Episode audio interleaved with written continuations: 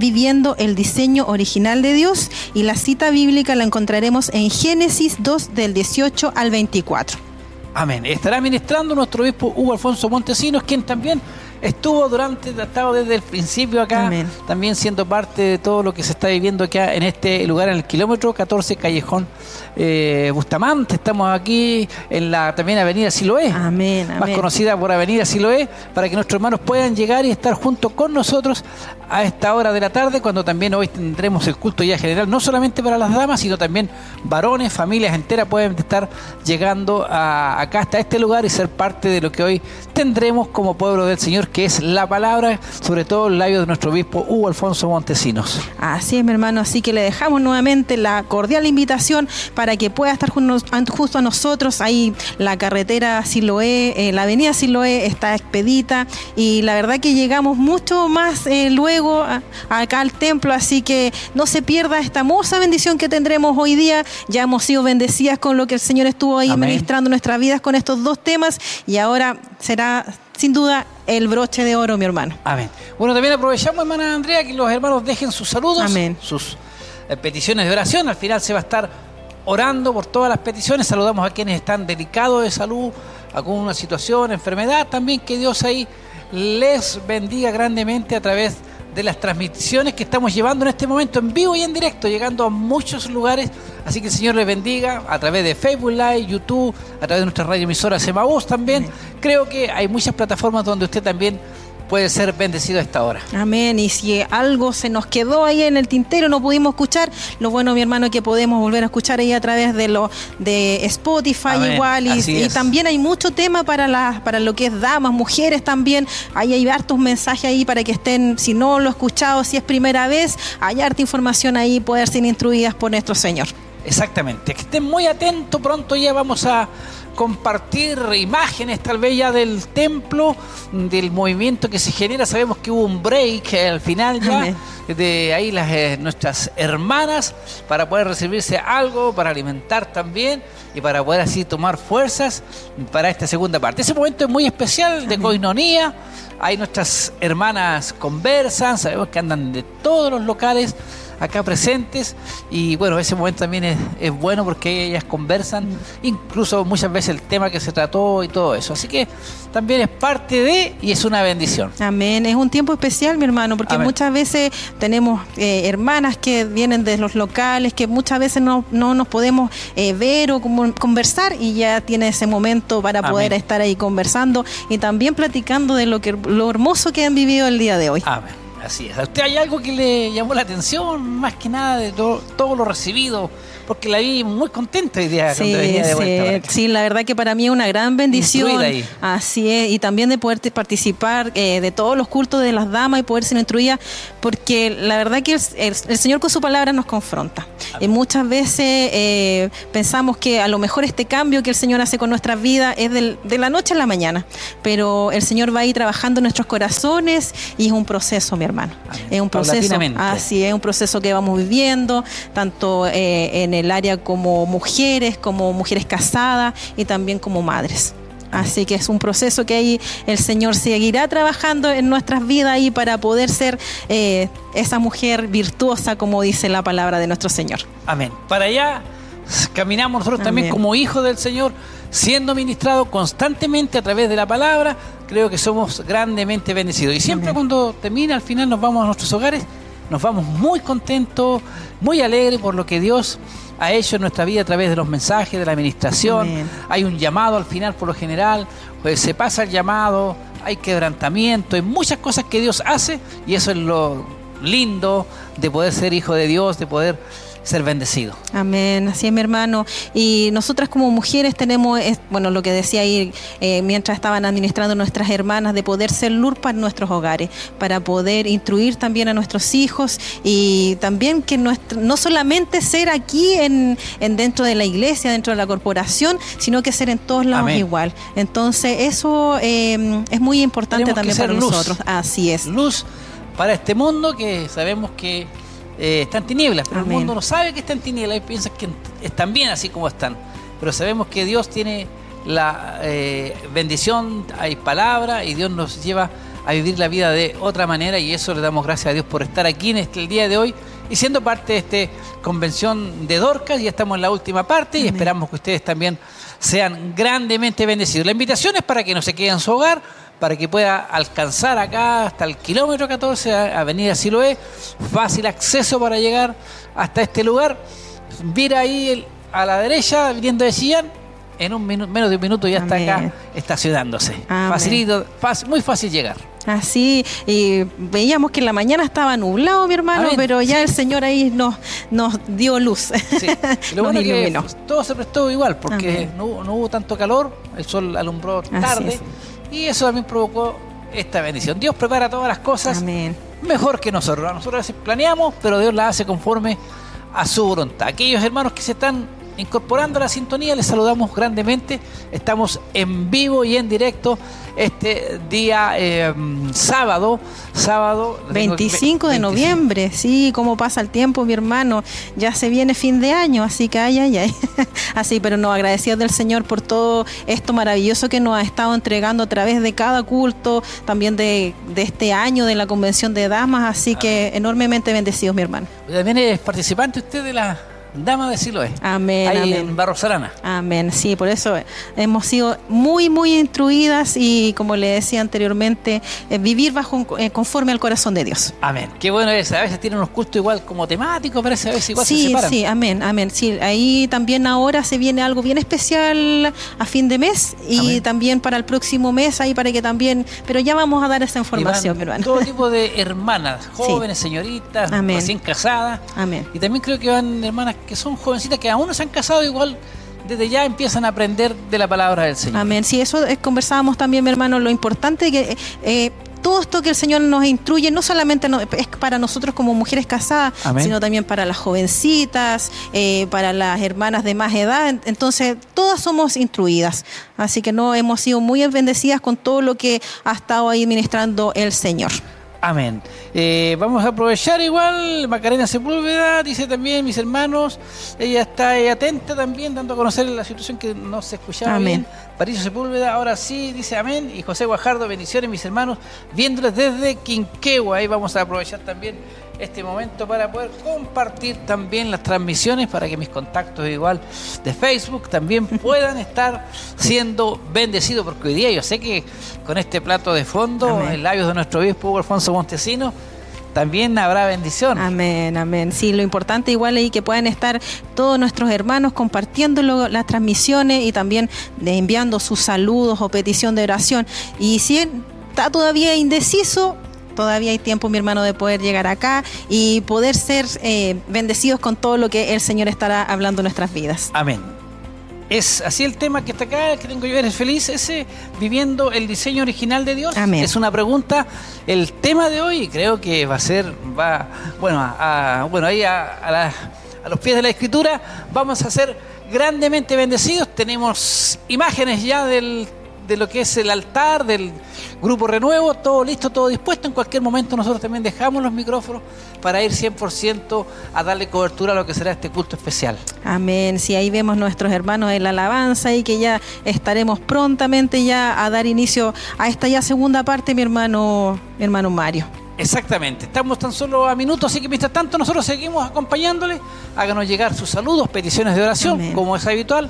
Estamos orando por todas las peticiones que lleguen hasta este lugar. Hay muchos hermanos que están delicados de salud. Un saludo también cordial a aquellos que están delicaditos, recién operados. Nuestro hermano Carlos Vidal, que siempre está ahí trabajando, estaban, eh, hoy está operado, pero sabemos que Dios también lo va a mejorar ahí al 100%. Una bendición para cada uno de ustedes que están ahí atento, siempre muy atento a las transmisiones. Amén. Sí, también me sumo a los saludos, igual de todos nuestros hermanos que pueden estar ahí dedicados de salud, con alguna enfermedad o con alguno, algo, algo que, que no sé qué haya pasado en, estos, en estos días también, para que el Señor ahí los fortalezca y los ayude. Amén. Si no me equivoco, está nuestro hermano Luis Martínez, parece, ¿no? En la coordinación. Ah, me parece que ahí estamos viendo. Amén. Estamos atentos, muy atentos nosotros. Mientras tanto, queremos eh, eh, que ustedes no se aparten de la sintonía. Ahora sí, hermana, vamos al templo. Amén. Alabado sea nuestro Señor Jesucristo. Para Él sea la alabanza, la gloria y la honra. Yo le pido que nos pongamos de pie y le demos un aplauso fuerte de alabanza a nuestro Dios. Aleluya. Bendito es nuestro Señor Jesucristo. Vamos a comenzar esta segunda parte alabando, adorando y por supuesto dirigiéndonos en oración a nuestro Dios. Le pido que incline su cabeza y ore junto conmigo. Oramos a la presencia de nuestro Señor. Padre eterno, en el nombre de Jesús, en esta hora, Señor, te damos gracias, te alabamos y te bendecimos. Gracias Señor por este día tan especial. Gracias por cada hermana. Gracias Señor, aleluya, por cada bendición que hoy ha sido implementada, Señor, sobre sus vidas. En esta hora solamente pedimos que tu Espíritu Santo sea protegiéndonos, sea Señor protegiendo lo que son las redes sociales, protegiendo Señor, aleluya, lo que es la televisión y la radio. Padre, pedimos protección divina del cielo y en esta hora Señor pedimos que tu Espíritu Santo sea renovando y bendiciendo y ungiendo Señor con poder divino del cielo. En el nombre de Jesús pedimos esta bendición para cada hermana que está junto a nosotros en este día. En el nombre de Jesús, amén, amén y amén. De un aplauso fuerte de alabanza, cantamos junto al grupo Renuevo.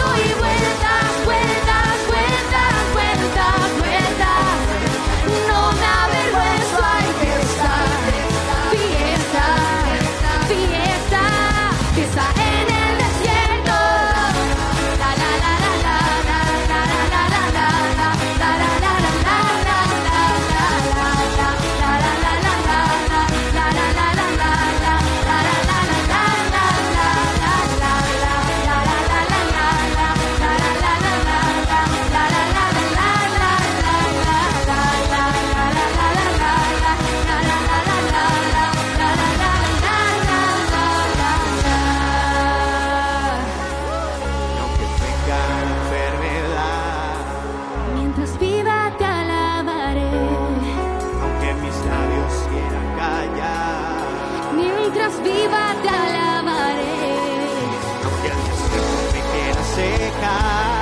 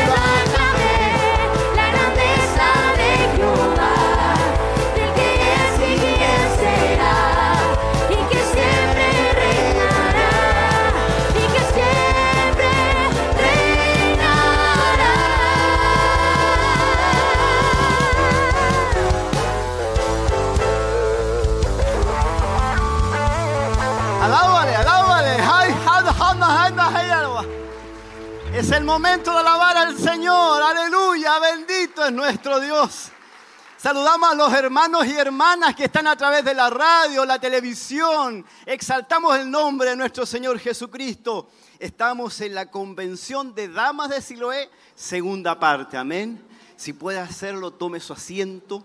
Hoy las hermanas han estado siendo bendecidas desde las 2 de la tarde. Amén. Han estado recibiendo palabra del Señor. Han estado alabando a nuestro Dios. Y ahora viene la segunda parte, amén, en donde estará ministrando la palabra nuestro obispo Hugo Alfonso Montesinos, amén. Yo les voy a mm, compartir de la palabra del Señor y voy a estar leyendo eh, Proverbios capítulo 31, versículo 25. Dice la palabra del Señor, fuerza y honor son su vestidura y se ríe de lo porvenir abre su boca con sabiduría y la ley de clemencia está en su lengua. Considera los caminos de su casa y no come el pan de balde.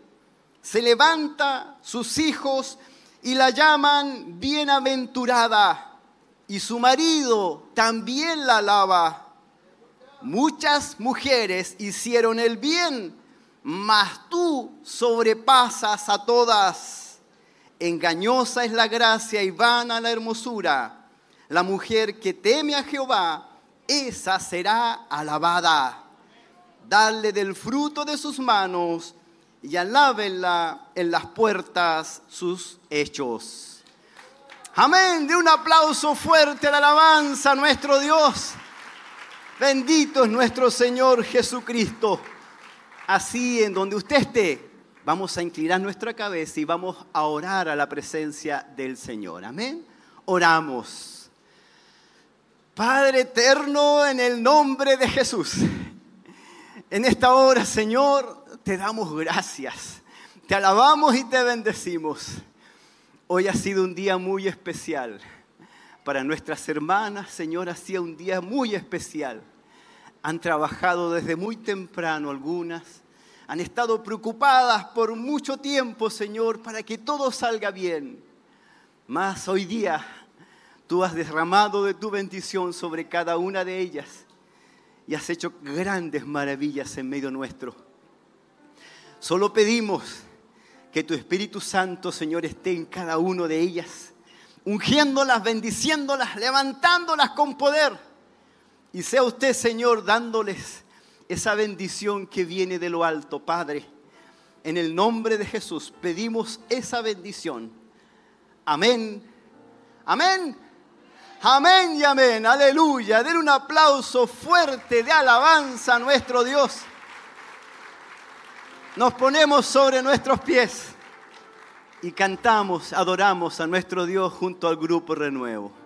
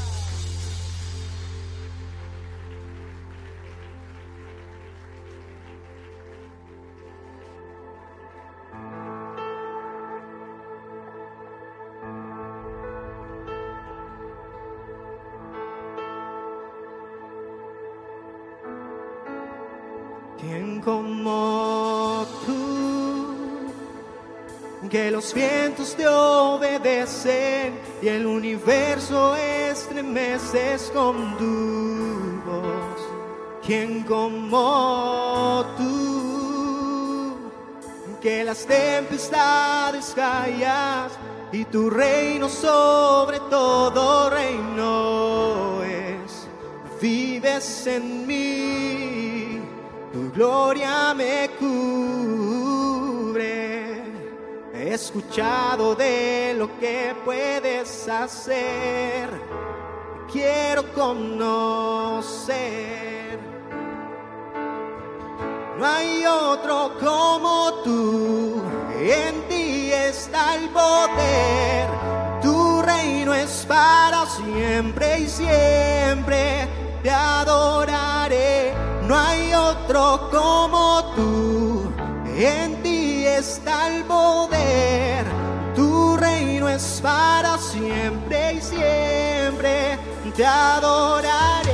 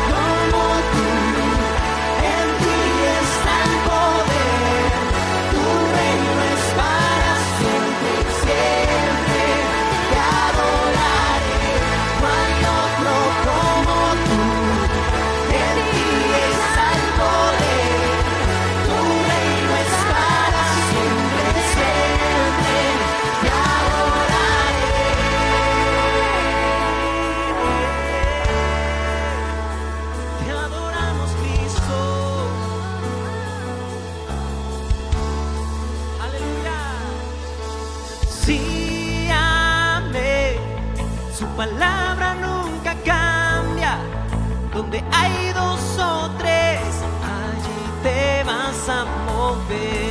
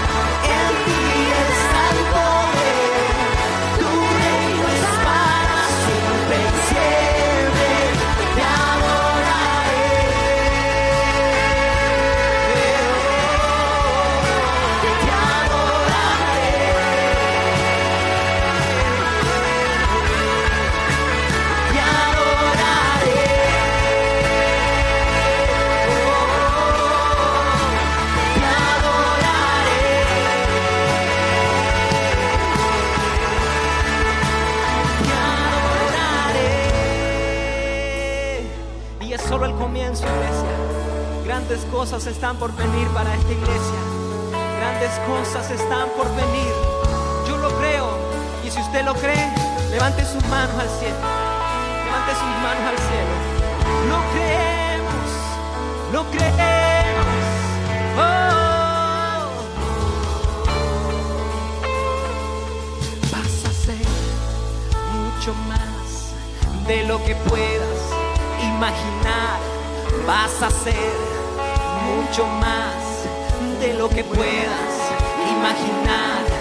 Vas a hacer mucho más de lo que pueda imaginar. Vas a hacer mucho más de lo que pueda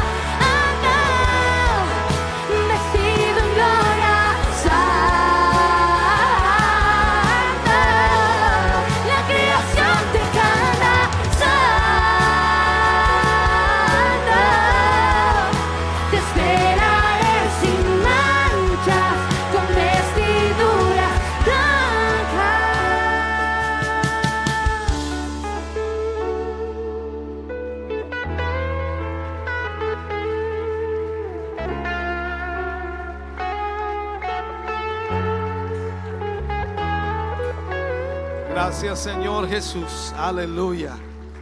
Si puede saludar a su hermana, a su hermano que está a su lado, tiéndale la mano, salúdele. Gracias por estar con nosotros. Gracias por acompañarnos hoy en este culto. Gracias por venir. Gracias por ser parte en esta tarde de esta hermosa bendición. Agradecemos a Dios todo lo que Él ha hecho hoy. Y por supuesto agradecemos también su palabra que ha sido ministrada en el día de hoy a las hermanas. Bueno es el Señor. Aleluya. Gracias Señor Jesús. Dios les bendiga grandemente hermanos. Contentos de tenerles acá. Contentos de verles. Y por supuesto esperamos en el Señor que Dios les esté bendiciendo ya, que Dios esté moviendo su mano sobre sus vidas en una forma muy especial. Aleluya. Vamos en esta hora a hacer el servicio de ofrendas y vamos a poner la mesita aquí adelante. Y por supuesto usted va a poder ofrendar al Señor, va a poder entregar de aquello que Dios le ha bendecido, de aquello que Dios le ha dado, como Dios le haya prosperado. De acuerdo a aquello, usted entregará también para la obra del Señor y esperamos eh, que usted haya sido bendecido y de esa manera pueda también aportar a la obra de Dios. La, la escritura dice, Dios ama al dador alegre. Y usted va a hacerlo con alegría hoy. Amén.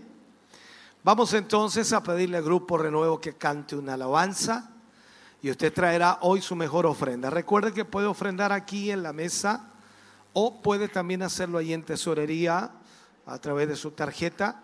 También puede diezmar ahí en tesorería y de esa forma estará apoyando también la obra del Señor.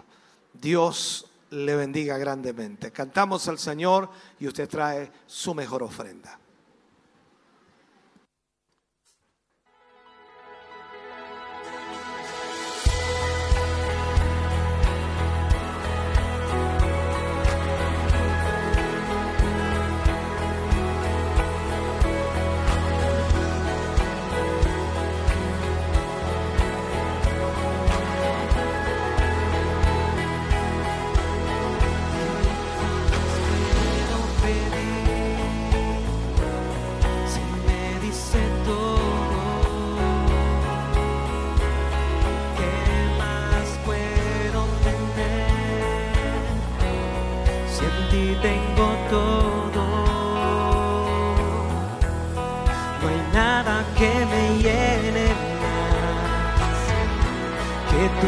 dulce presencia.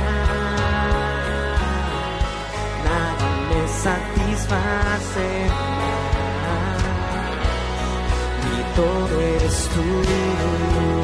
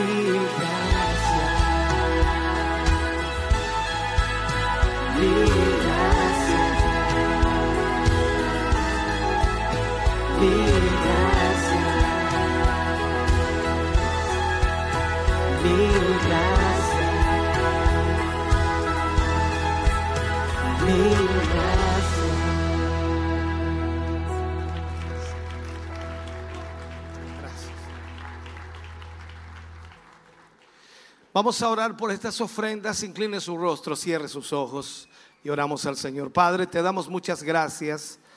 Agradecemos en esta hora, Señor, por cada uno de tus hijos y de tus hijas que han podido ofrendar, que han podido entregar de acuerdo a lo que tú les has dado. Señor, gracias porque tu mano, Señor, se mueve en favor de sus vidas, bendiciéndoles, prosperándoles y dándoles esa bendición. Yo te ruego, Señor, en esta hora y momento, que extiendas tu mano y multipliques lo que ha quedado en su poder, como también multipliques estas ofrendas que sostienen tu obra y proyectan tu obra. En el nombre de Jesús lo agradecemos. Amén y amén, Señor. Fuerte ese aplauso de alabanza al Señor. Aleluya. Quiero preguntar en esta tarde, sí, todavía en esta tarde, si alguien nos visita por primera vez en esta tarde.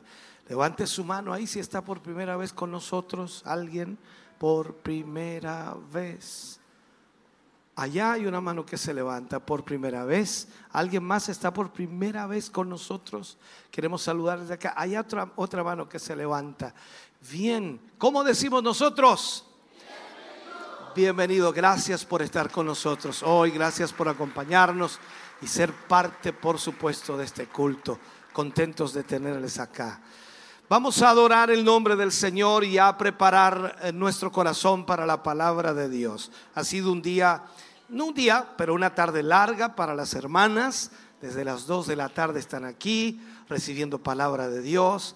Y ya me imagino que quieren irse a casa. Queda,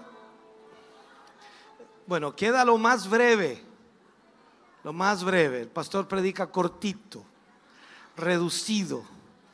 Y, hoy, bueno, voy a tener que reducir el mensaje de los varones porque veo pocos. Tenía 20 minutos para ellos, voy a tener que darle 5.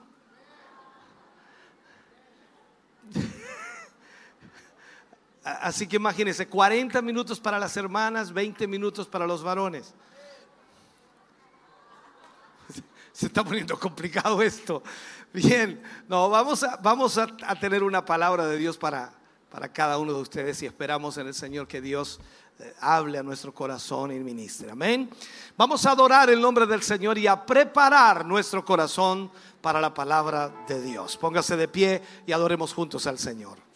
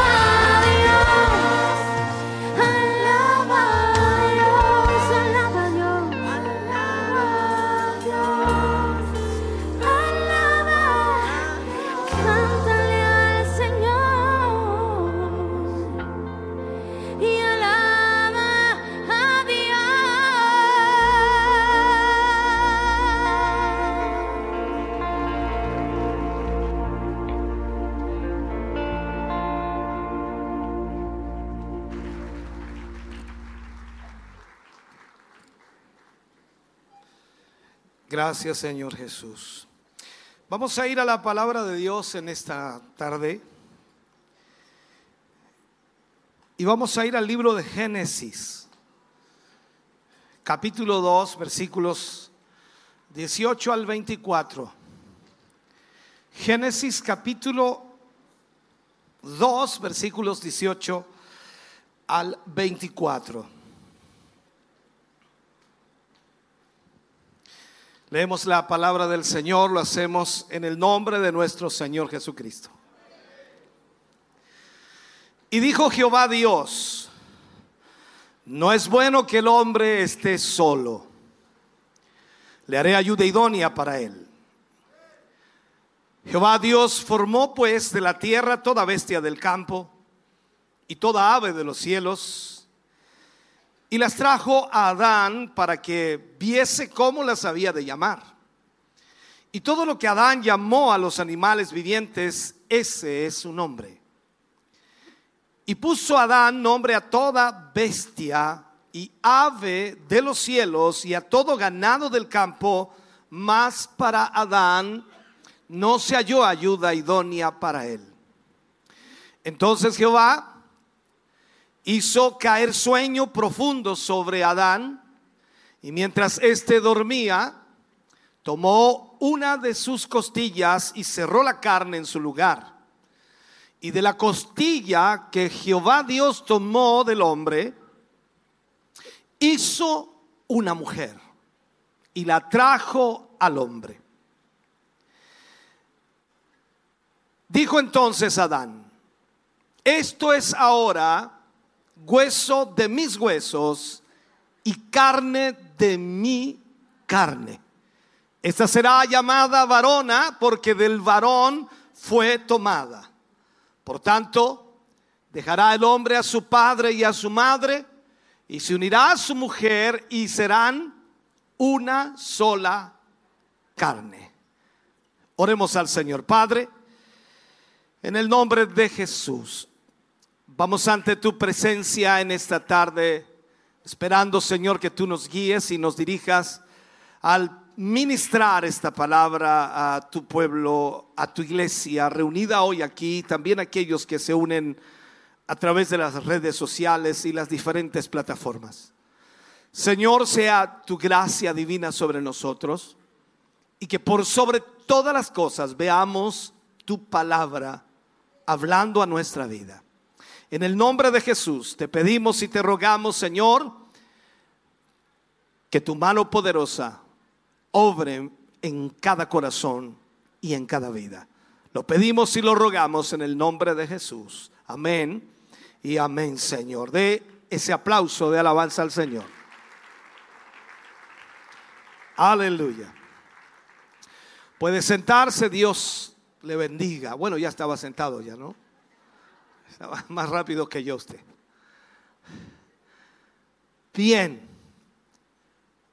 Vamos a hablar y usar como título, y creo que ya está puesto ahí, esta pregunta. ¿Eres feliz viviendo el diseño original de Dios?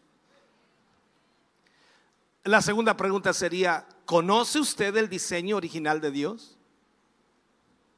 ¿Sabe usted cuál es el diseño original de Dios? Esto es una realidad. Hoy día cuando hablamos de la cosmovisión o la visión que podamos tener de las cosas, yo uso lentes porque mi vista no está perfecta, no es 20-20 como debiera ser.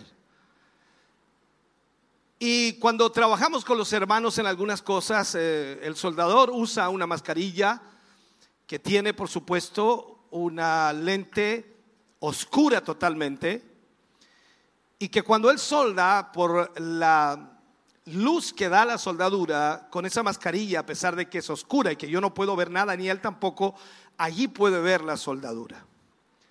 Eso le permite hacerlo, pero la luz que tiene que emitirse para que la vea es muy, muy fuerte. Que si usted la mira con sus ojos normales, eh, sufriría un problema serio. Pasa exactamente lo mismo. Si usted se coloca unos lentes oscuros en este momento, seguramente vería muy poco de lo que está viendo. Si se colocas unos lentes amarillos de esos de trabajo que realzan mucho más, por supuesto, la visión, vería mucho más de lo que ahora mismo ve con sus ojos normales.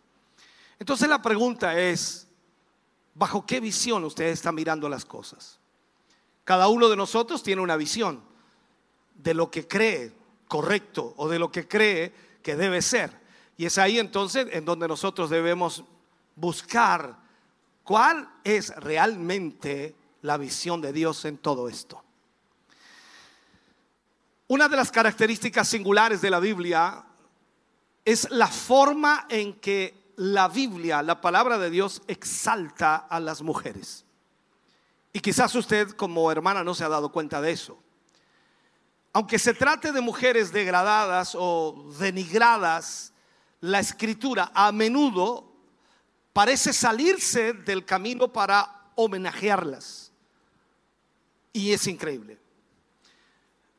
La palabra de Dios ennoblece el papel de la mujer en la sociedad y en la familia. La palabra de Dios reconoce la importancia de la influencia y destaca las virtudes de las mujeres piadosas. Bueno, cuando vengan mujeres y escuchen esto se van a alegrar. Desde el primer capítulo de la Biblia se nos enseña que las mujeres, como los hombres, llevan el sello de la propia imagen de Dios. Los esposos cristianos ven a sus esposas como una amada compañera, como una amada ayuda idónea. Y es responsabilidad del esposo lograr el mismo objetivo en sus hijos. Ellos deben honrar y respetar a su madre, tal como lo indicó Dios en el libro de Éxodo. Por supuesto, la, Biblia enseña los distintos roles divinamente ordenados, por supuesto, en este sentido, para los hombres y para las mujeres. Dios ordena esos roles. Muchos de esos roles, los cuales son perfectamente evidentes en las circunstancias de la creación misma. Por ejemplo, las mujeres tienen un papel único y vital en la maternidad y la crianza de los hijos, sobre todo cuando son pequeños. Además tienen una necesidad particular de apoyo y de protección, porque físicamente son mucho más débiles. Incluso la Biblia les llama vaso más frágil. Las escrituras establecen entonces el orden apropiado en la familia y en la iglesia asignando las responsabilidades del hogar, las responsabilidades del liderazgo del hombre y también por supuesto que este, el hombre, debe ser el proveedor y el protector de su esposa y de su familia. Un hombre solamente había hoy día. Ahora, en la iglesia no es muy distinto ya que a Dios le ha placido designar a los hombres el liderazgo de la iglesia, siendo ellos los que proveen el alimento espiritual, o sea, los que predican, los que enseñan la palabra de Dios.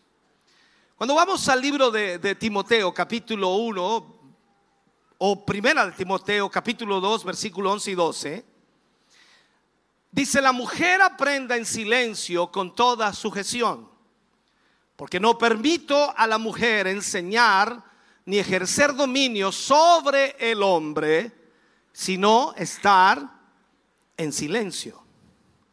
Esto pareciera contrario incluso con la enseñanza que mismo Pablo le da al joven discípulo eh, Tito, cuando le escribe allí en la carta a Tito, capítulo 2, versículo 2 o 3 al 5. Dice, las ancianas, hay ancianas acá, ¿cierto? Las ancianas asimismo sean reverentes en su porte, no calumniadoras, gloria a Dios por eso, no esclavas del vino, maestras del bien, que enseñen a las mujeres jóvenes, ¿hay mujeres jóvenes aquí? Que enseñen a las mujeres jóvenes a amar a sus maridos y a sus hijos, a ser prudentes, castas, cuidadosas de su casa, buenas, sujetas a sus maridos, para que la palabra de Dios no sea blasfemada. No sé si la calor o algo les está pasando a ustedes. Pablo quiere enseñar, y lo que Pablo quiere en realidad enseñar es que las mujeres pueden compartir sus enseñanzas entre ellas, edificando las más experimentadas a las más jóvenes. Pero bíblicamente, bíblicamente no pueden enseñar ni liderar si hay hombres presentes. Ese silencio es increíble, ¿no? Se sienten los ventiladores. La palabra de Dios en ningún caso pone a las damas al margen o relegadas en un segundo plano. Pablo enseña a la iglesia en Galacia, a los Gálatas, le dice, ya no hay varón ni mujer.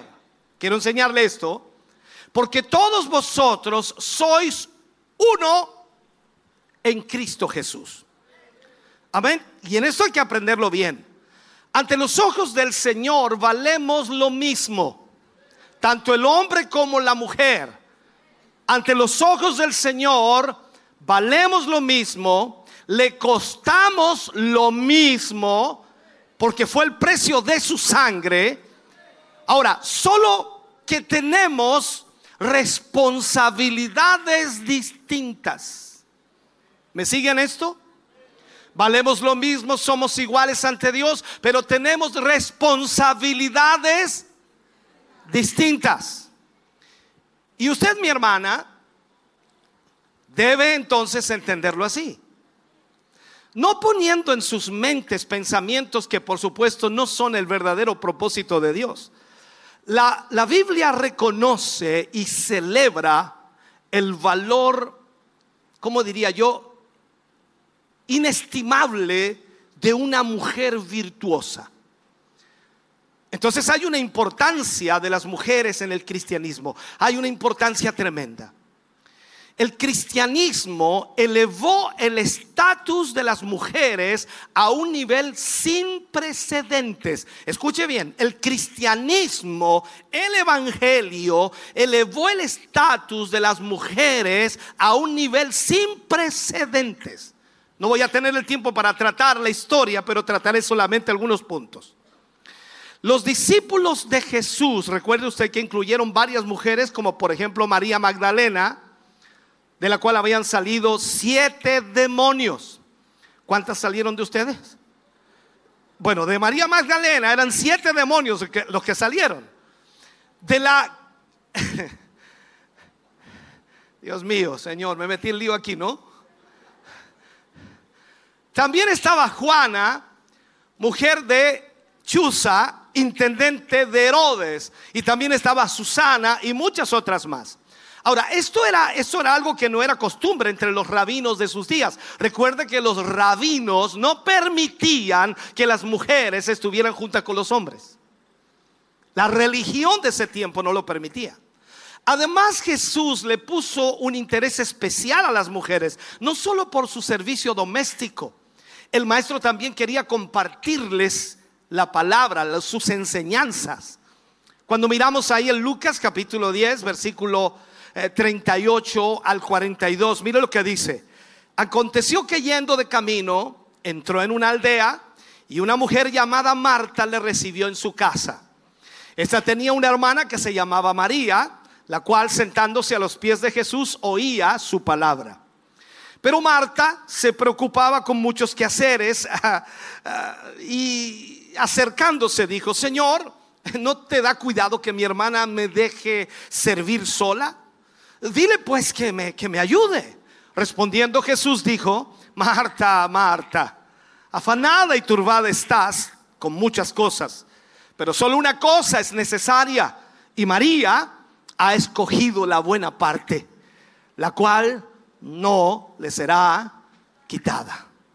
O sea, aquí vemos a, la primera persona que Cristo le reveló su verdadera identidad, incluso cuando usted sigue más adelante en los evangelios, encuentra que a la, a la, primera persona que le revela su identidad como el verdadero Mesías fue a una mujer llamada o conocida en la Biblia como la mujer samaritana.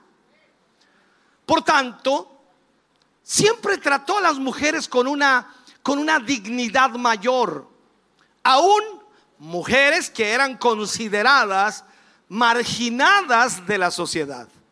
Ahora, él bendijo a sus hijos resucitó a sus muertos, perdonó sus pecados, restauró su honor.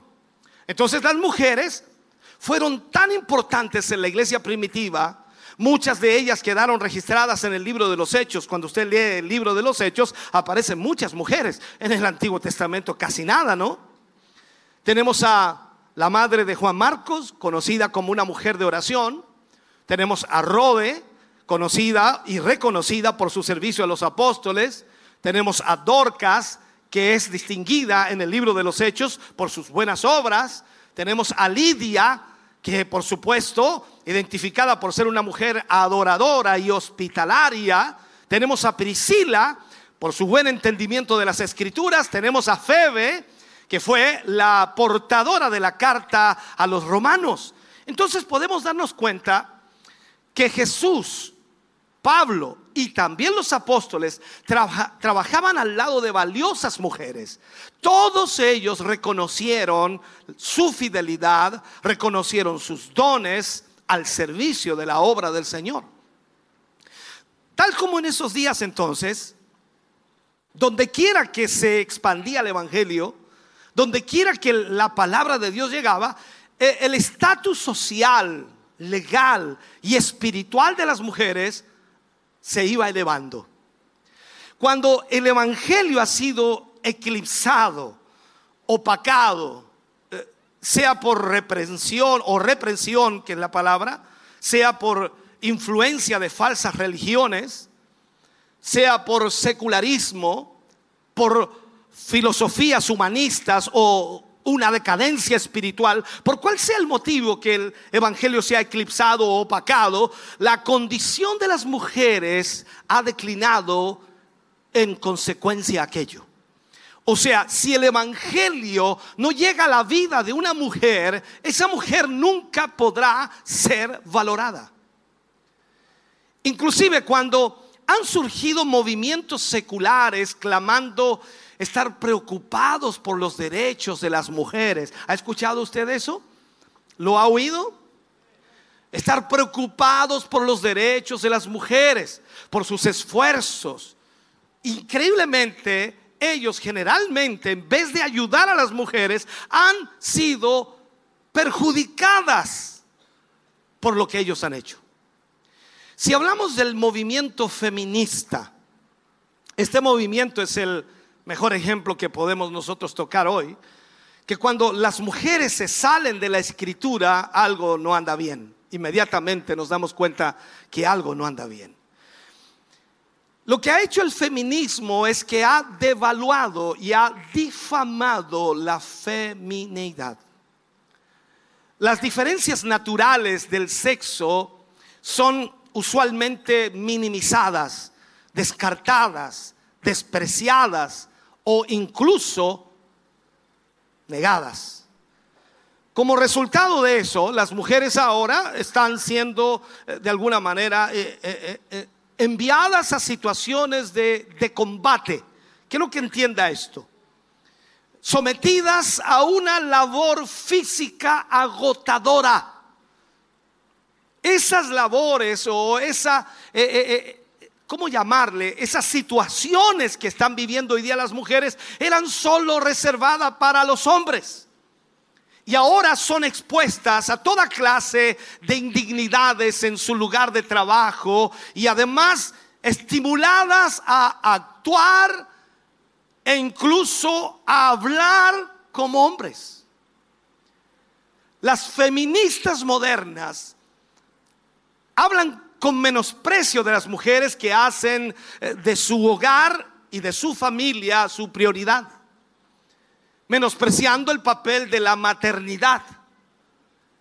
E, el llamado, por supuesto, más exclusivo que alguien puede tener en el caso de la mujer y que únicamente es femenino. El mensaje completo del igualitarismo, ese igualitarismo feminista, es que no hay realmente nada extraordinario respecto a las mujeres. Indudablemente eso no es el mensaje de la escritura. Como hemos visto, la palabra de Dios, la escritura, honra a las mujeres como mujeres y las anima a buscar el honor de una manera exclusivamente femenina. Miremos algo. Usted lo ha leído un montón de veces, pero creo que es bueno leerlo de nuevo. Proverbios 31, capítulo 10, o Proverbios 31, versículo 10 al versículo 30. Lo ha leído muchas veces. El elogio a la mujer virtuosa. Eh, lo vamos a leer pausadamente para que usted pueda de esa manera ver cómo está allí, ¿no? En una de esas es usted. ¿Ok? ¿Comenzamos? Mujer virtuosa, ¿quién la hallará? Porque su estima sobrepasa largamente a la de las piedras preciosas. El corazón de su marido está en ella confiado y no carecerá de ganancias. Le da a ella bien y no mal los días de su vida, todos los días de su vida. Busca lana y lino y con voluntad trabaja con sus manos. Es como nave de mercader, trae su pan de lejos. Se levanta aún de noche y da comida a su familia y raciona a sus criados. Considera la heredad y la compra y planta viña del fruto de sus manos. Ciñe de fuerza sus lomos y esfuerza sus brazos. Ve que van bien sus negocios, su lámpara no se apaga de noche. Aplica su mano al uso y sus manos a la rueca. Alarga su mano al pobre y extiende sus manos al menesteroso.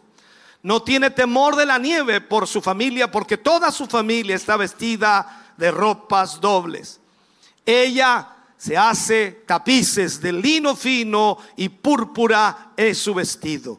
Su marido es conocido en las puertas cuando se sienta con los ancianos de la tierra. Hace telas y vende y da cintas al mercader.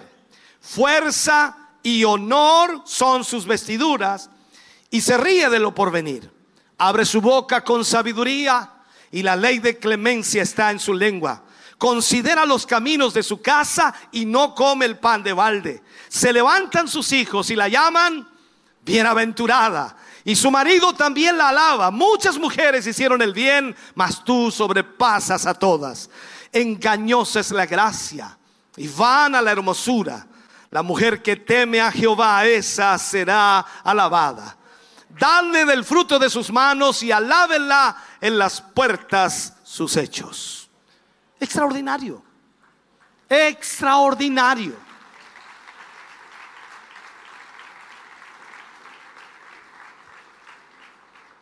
Ahora, esto se escribió por usted. Usted es una mujer. Ahora, la escritura nunca descarta el intelecto femenino.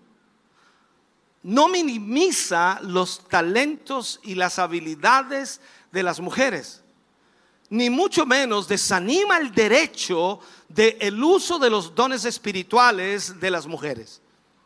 Pero cuando la Biblia habla sobre los rasgos de excelencia en el caso de las mujeres, no fue por sus profesiones, sino por su carácter.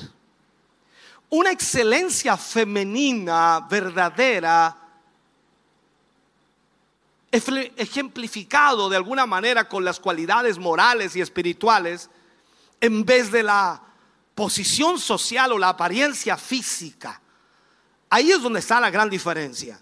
Por esto, lejos, lejos, lejos de denigrar a las mujeres, la Biblia las dignifica y las honra. Entonces es la Biblia la que asigna los deberes de hombres y mujeres. Algunos dirán que, que lamentable, pero sé que otras dan gracias a Dios de que su esposo tenga el rol de líder y proveedor y protector de la, de la familia. Ahora, esto es algo, es algo difícil de asumir en este tiempo. Porque va contra el mundo, va contra la sociedad, va contra el espíritu y el pensamiento eh, de libertad que existe hoy día. Pero, pero es así. Usted debe entenderlo, debe comprenderlo, porque la palabra de Dios lo enseña de esa manera. En su casa, el que debe tomar las decisiones, y quiero que escuche bien esto, en su casa el que debe tomar las decisiones es su esposo. ¿Sabe por qué? Porque esto es importante que lo entienda. Porque a Dios, a Dios, no a mí, no a su esposo, no a los hombres, a Dios, el creador de todo, le plació dejar el sacerdocio del hogar en manos del hombre que su esposo sea el sacerdote del hogar eh, es algo tremendo. En palabras simples, él es el representante del hogar y la familia ante Dios. Cuando lleguemos al cielo, y escúcheme bien los varones, los esposos, cuando lleguemos al cielo, quienes le darán cuenta a Dios de su familia, seremos nosotros a quienes llamará el Señor para preguntar por tu esposa y por tus hijos, será a ti. Entonces, piensa, daremos cuenta al Señor de cómo se llevó adelante el hogar, la familia de ese hombre. Al igual que lo hizo Adán. ¿Recuerda usted eso? Si lo vemos bien y seamos prácticos cuando leemos la Biblia, ¿quién falló? ¿Aló? ¿Quién falló? Eva, gracias por las hermanas que leen la Biblia. Eva falló. Eva comió del fruto, Eva fue engañada, Eva fue seducida y luego le dio a su marido. ¿Ok? Perfecto. Ahora, entonces Eva fue muy responsable y más responsable que la caída. Perfecto, me sigue. Pero la pregunta es, ¿A quién le pidió cuenta a Dios?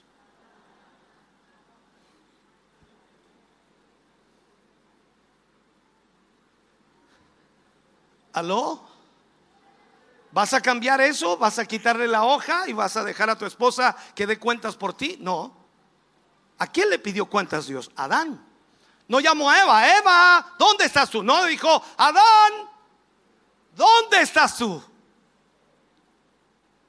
Mira lo que dice la Biblia, Génesis 3, versículo 8 y 9. Leámoslo. Y oyeron la voz de Jehová Dios que se paseaba en el huerto al aire del día, y el hombre y su mujer se escondieron de la presencia de Jehová Dios entre los árboles del huerto. Mas Jehová Dios llamó al hombre y le dijo, ¿dónde estás tú? Pero si el hombre andaba con una mujer. ¿Dónde están ustedes? No, ¿dónde estás tú? ¿Y quién se había pegado la champonada?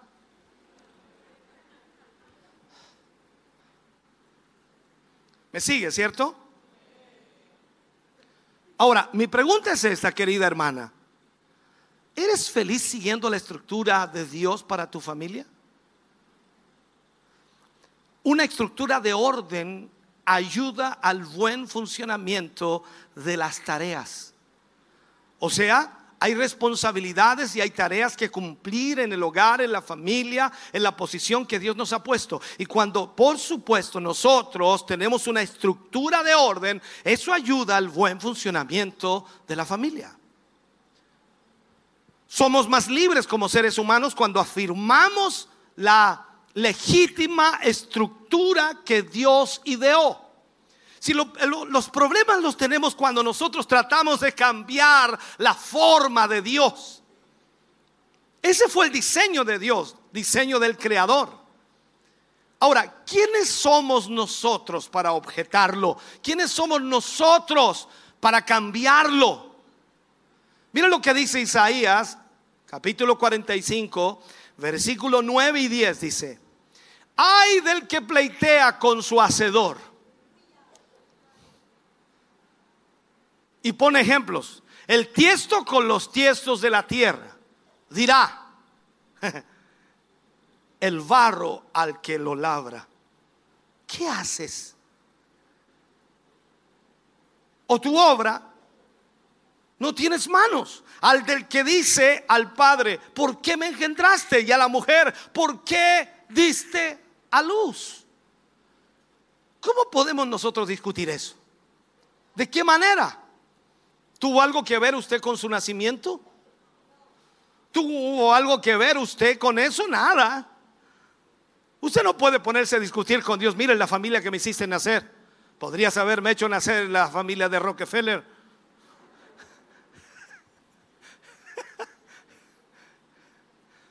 Ahora, esta pregunta es importante. ¿Por qué? Y, y es increíble, ¿no? ¿Por qué hablar del feminismo con nuestras hermanas y son cristianas. ¿Por qué hablar del feminismo con hijas de Dios y son cristianas? No se supone que una vez convertidas y una vez que todos nos convertimos, nuestras afiliaciones o nuestras prácticas o nuestras corrientes cesan de inmediato. O sea, nosotros pasamos de muerte a vida y pasamos, ¿cierto?, de una vida vieja a una vida nueva. Y la escritura dice que todas las cosas viejas pasan y aquí todas son hechas nuevas. Pero ¿por qué todavía lidiamos con cosas viejas? Nos encantaría que no tuviéramos que hablar este tema, pero lamentablemente no, no, no, no, hay que hablarlo. El feminismo hoy está en toda nuestra cultura. Está en las artes, en nuestros sistemas educativos. Pero la pregunta sería, ¿tendremos feministas encubiertas en esta iglesia? Hago de nuevo la pregunta, ¿tendremos feministas encubiertas en esta iglesia?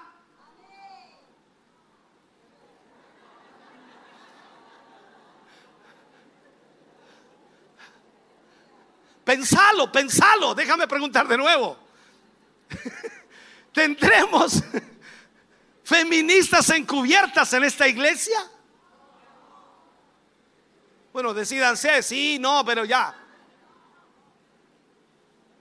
Ahora, yo no quiero hablarle a otras iglesias, aunque este mensaje va a ser repetido, va a salir, mucha gente lo va a escuchar, y yo sé lo que va a suceder. Muchos pastores van a decir, pastor, qué bueno ese mensaje, lo podemos pasar allá. No queremos hablarle a otras iglesias. A, través de internet ahora mismo puede que hayan damas dirigiendo incluso congregaciones como pastoras. Nosotros igual aquí tenemos una pastora, pero nosotros sabemos, por supuesto, que es un título de respeto. Mi esposa, la pastora, tiene un título de respeto. ¿Me estás escuchando? Pero aquí es donde tiene que haber una diferencia. Es mi ayuda idónea. Y por supuesto yo reconozco como siervo de Dios que, que sin la ayuda de ella sería imposible estar en el lugar donde Dios nos ha llevado. Pero existe una gran diferencia, la responsabilidad de alimentar, la responsabilidad de liderar la responsabilidad de ordenar esta iglesia es mía. Yo tengo el llamado de Dios en esto. En otras palabras, estoy diciendo que aunque en otras congregaciones vemos a damas predicando los días domingo o enseñando a grupos masivos donde hay varones, eso no está bien. Como pastor soy responsable y tendré que darle cuenta al Señor por la iglesia que Él me prestó para dirigir y llevarla al cielo. Y esa es la meta que yo tengo, pero soy responsable de esta iglesia. La trompeta va a sonar y sé que sonará un día. Y eso todos lo sabemos. La trompeta puede sonar en cualquier momento. Y, y yo quiero llegar con todas las hermanas y los hermanos ante la presencia del Señor, habiendo hecho lo correcto, habiendo cumplido con lo que Dios nos llamó a hacer. Recuerde usted que cuando vinimos a los pies de Cristo llegamos con diversas ideas preconcebidas, eh, producto de nuestra formación, producto de nuestro estudio, producto de nuestra eh, o de la influencia que tengamos de algún lugar y en nuestro caminar cristiano, o nuestra vida de servicio a la iglesia, consciente o inconscientemente, eh, fuimos implementando algunas de esas cosas y lastimosamente fuimos desviando el camino. Y ese es uno de los problemas que ocurre mucho hoy. Es por eso, hermanos queridos, que el feminismo ha llegado al cristianismo. Pero, ¿qué hace usted cuando se encuentra con una hermana recién convertida? Voy a llamarlo así, ¿no? Una hermana recién convertida, con poco tiempo llegada a los caminos del Señor y que defiende la postura feminista.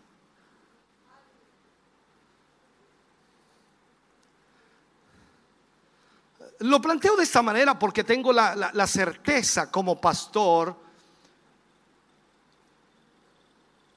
de la instrucción que de alguna manera se reparte constantemente, primero en las damas de Siloé, en los programas de mujer virtuosa, por radio, por televisión, y además de la enseñanza impartida en la escuela bíblica Siloé. Por lo tanto, bíblicamente no avalamos esto.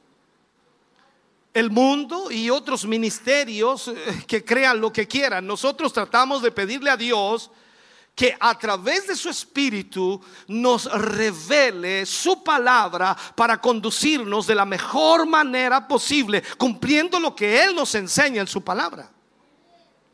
Ahora, la corriente feminista comenzó como una ideología que prometía igualdad y libertad del control de los hombres. ¿Me siguen esto? Las mujeres querían ser libres del control de los hombres. ¿Por qué? Porque los hombres en un tiempo abusaban de ellas. Entonces, eso provocaba que quisieran ser libres. Pero lamentablemente, este pensamiento ha entrado en la iglesia haciendo creer a las mujeres que la Biblia había sido escrita en un periodo patriarcal por lo que había sido traspasada, por supuesto, por esa mentalidad. Por lo tanto, hoy no hay por qué seguir ese tipo de enseñanzas. Y por eso hoy día las feministas se oponen a la Biblia porque piensan que fue escrita en un periodo patriarcal. Pero yo te muestro el principio, Génesis. No había ni un patriarca. No estaba ni Abraham, no existía. Estaba Dios solamente, el Dios del cielo, el que había creado a Adán y a Eva. Y Él decide que el único que tiene que darle cuentas a Él es Adán, el hombre.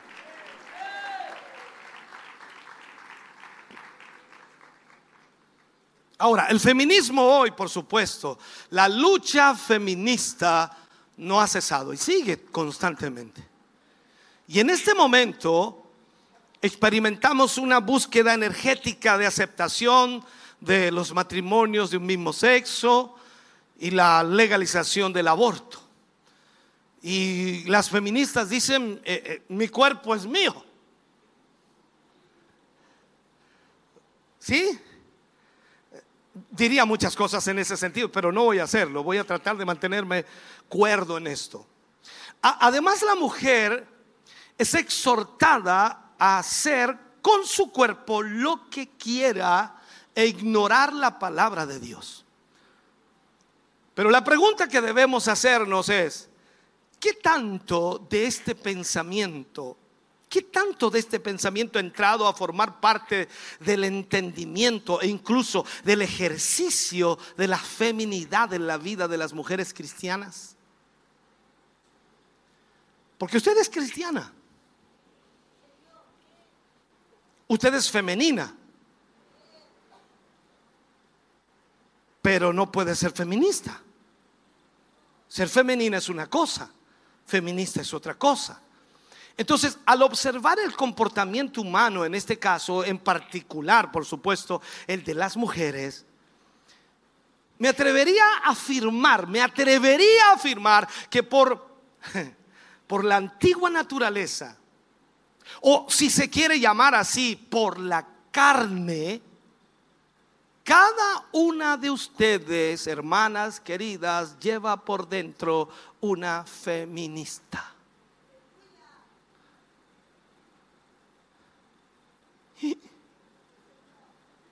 lo que nos dijo el pastor. Entendiendo que el feminismo es la sublevación, la rebelión a vivir bajo el diseño bíblico de Dios.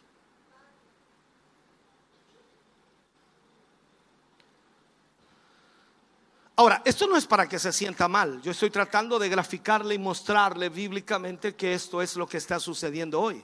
Es para que usted sepa que está en una lucha que usted tiene que dar desde adentro. Usted tiene que luchar y tiene que vencer aquello. No es fácil. Pablo mismo dijo en su posición como creyente y como cristiano, ¿quién me librará de este cuerpo de muerte? Él decía en otros momentos, lo que no quiero hacer, eso hago. Tengo una lucha, decía Pablo. Se revelan mis miembros contra la ley de Dios. Entonces, entendamos esto. Pablo, cuando tiene esta lucha, dice, allí en Romanos capítulo 7, versículo 22 al 24, dice, porque según el hombre interior, mira, según el hombre interior me deleito en la ley de Dios, pero veo otra ley en mis miembros que se revela contra la ley de mi mente y que me lleva cautivo a la ley del pecado que está en mis miembros. Miserable de mí. ¿Quién me librará de este cuerpo de muerte? Y esta es una lucha que todo ser humano tiene. Entonces, si lo vemos bíblicamente, este es un mal que viene desde el inicio. Eva ignoró el liderazgo masculino. El feminismo busca la igualdad de roles, ser iguales, pero se olvida que ya somos iguales ante Dios. Eso, eso se lo dije hace rato atrás, somos iguales ante Dios. La diferente es que tenemos diferentes responsabilidades, diferentes designaciones. Entonces Eva en el principio ignoró el liderazgo masculino. ¿Quién era el líder de ella? Adán. Eva actuó de forma independiente, tomó decisiones propias. Las feministas buscan hacer exactamente lo mismo, tomar decisiones propias. Y, te digo a ti, padre, si tienes una hija allí que es feminista en tu casa, olvídate. Olvídate que la, que la vas a alinear. ¿Por qué? Porque toman sus decisiones propias. ¿Y qué hay que hacer ahí? Dice pastor, no sé. Agarra un palo. no sé. No sé qué vas a hacer. Conversar no vas a poder porque en realidad tienen un pensamiento totalmente fuera de la voluntad de Dios.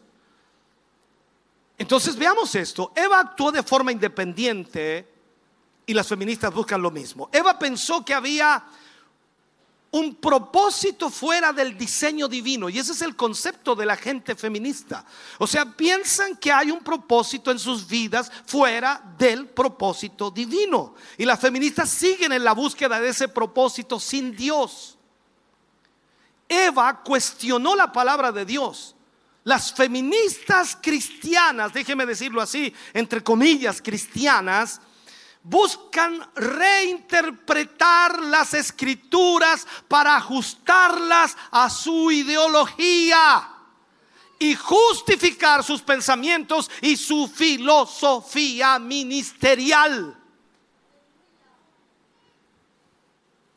Por eso hoy día tenemos un montón de pastoras ahí en la internet y la Yesenia Ten,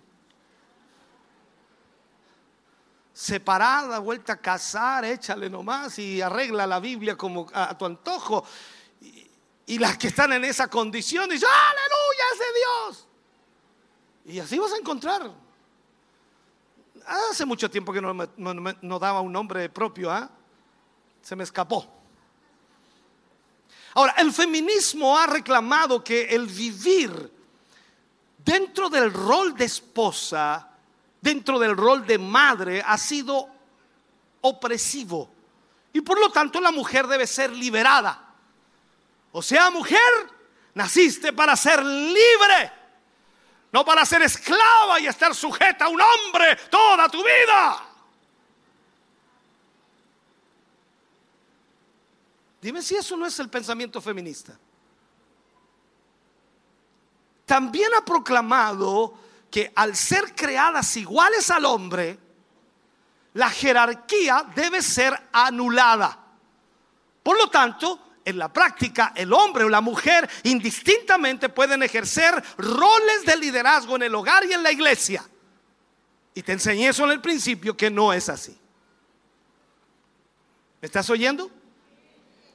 Pero debemos volver a la escritura una y otra y otra y otra y otra vez.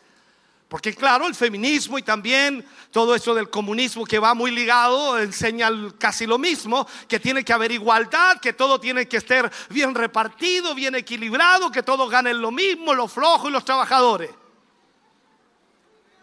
Y tú vas a la Biblia y el Señor dice en la parábola de los talentos que a uno le dio uno, que a otro le dio dos y que a otro le dio cinco, de acuerdo a sus capacidades. O sea, si tienes más capacidad vas a ganar más y el otro que flojea va a ganar menos. Eso es todo la Biblia y nada más.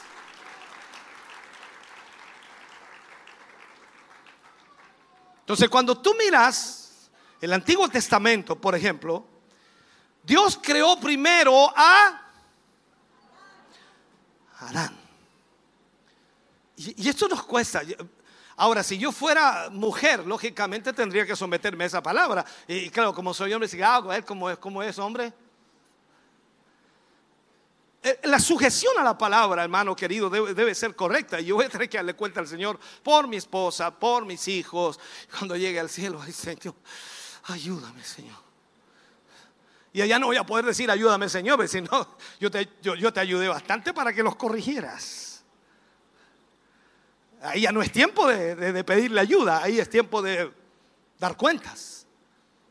Entonces Dios creó primero a Adán. Y a él le dio, a Adán le dio las instrucciones y le enseñó el diseño de la vida allí en el jardín, en el jardín, en el huerto. Entonces, cuando vemos eso, nos avanzamos un poco más en la historia y luego el Señor toma a los sacerdotes que eran responsables por hacer la intercesión ante Dios por el pueblo. Mediante la ofrenda, mediante los sacrificios que requería, por supuesto, la ley. O sea, ¿a quién tomó después? Sacerdotes. Entre los sacerdotes uno era elegido como el sumo sacerdote, quien entraba en el lugar santísimo una vez al año en el día de la expiación para colocar la sangre del sacrificio sobre el arca del pacto. O sea, no cualquiera podía ser sacerdote en Israel. El derecho al sacerdocio se mantuvo exclusivamente para un grupo especial de la tribu de Leví y de la familia de Aarón. Entonces, esta es la única línea sacerdotal y debían ser varones. Y te fijas que las religiones paganas a quién ponían? Sacerdotisas. ¿Agarras el hilo o no lo agarras? Las religiones paganas, sacerdotisas. Es que ellos están en contra de Dios, en contra de la voluntad de Dios. Entonces aquí la única línea sacerdotal eran varones.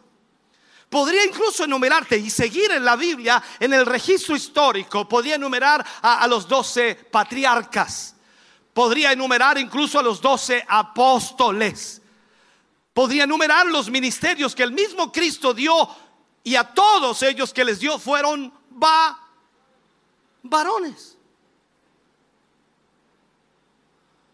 Entonces pensemos. Si toda la Biblia registra desde Génesis hasta Apocalipsis el llamado de Dios a ministrar, a enseñar, a guiar como sacerdotes, como líderes, como ministros, como pastores, como profetas, como apóstoles y como evangelistas, entonces si todo eso es con varones, eh, ¿dónde agarramos el registro bíblico para decir eh, eh, pastoras? Ok. Qué silencio, ¿ah?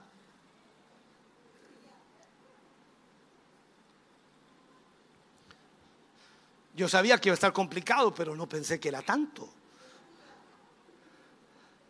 Ahora, veamos los pensamientos feministas, ¿ya? Vamos a entrar aquí, vamos a profundizar más, vamos a enterrar un poco más el arado, ¿ya? Un poco más profundo, vamos a hacer un autoanálisis.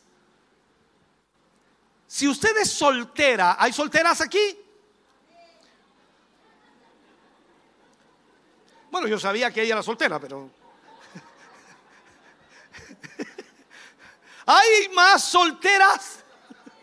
Hay, hay algunas más, en fin. Si usted es soltera y rechaza el matrimonio por no querer estar sujeta a su esposo, usted es una feminista.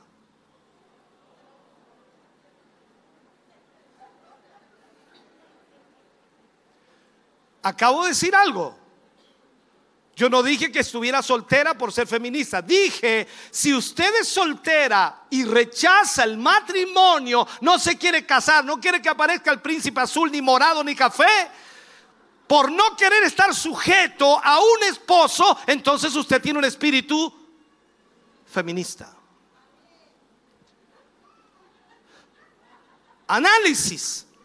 No querer tener hijos por medio o miedo, mejor dicho, a no ejercer su profesión y perder su libertad, si usted no quiere tener hijos y está casada, usted tiene un espíritu feminista. ¿Cuál fue la orden de, de Dios a Adán y Eva cuando le entregó a la mujer? Ahora multiplicados, fructificad, llenad la tierra. ¿Quién no es capaz de llenar la casa, hermano?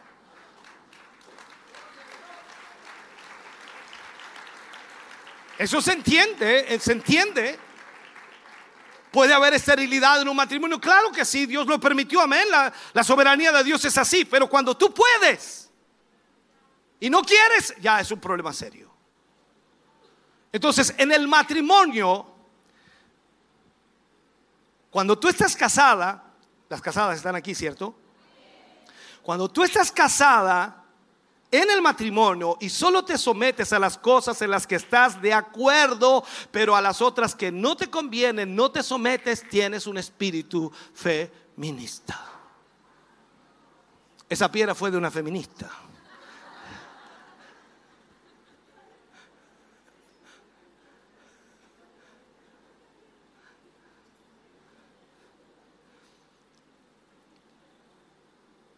Cuando tú piensas que tu rol de madre no es productivo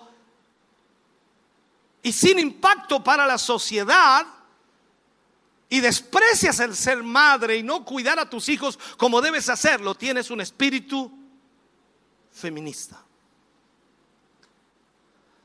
Cuando buscas una posición de liderazgo en la iglesia pensando que sería injusto de parte de Dios el que Él solo ordene a hombres, tienes un espíritu feminista.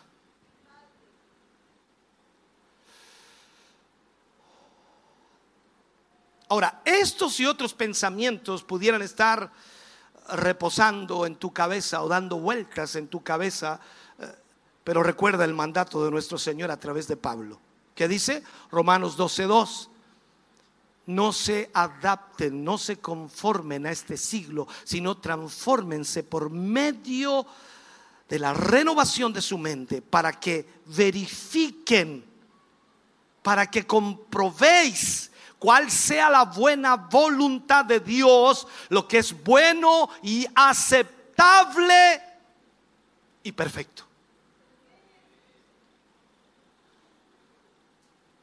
Entonces la pregunta es, ¿eres feliz? ¿Eres feliz viviendo en el diseño original de Dios? Última pregunta para las hermanas. ¿Te sientes gozosa, hermana, con los roles que Dios te ha delegado para que refleje su imagen?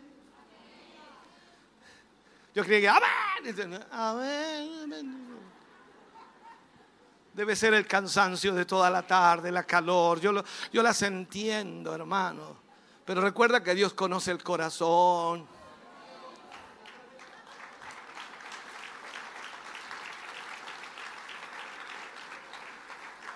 Esposos están aquí.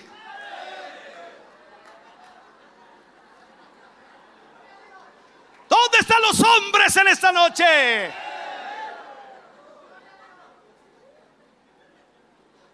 Ahora clama, hermana, porque viene para los hombres.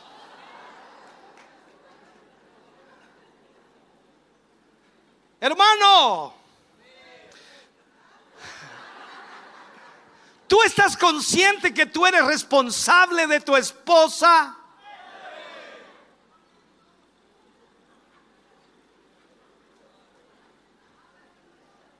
Ser cabeza no es solo mandar. Ser el sacerdote quiere decir que eres responsable de presidirle y proveerle.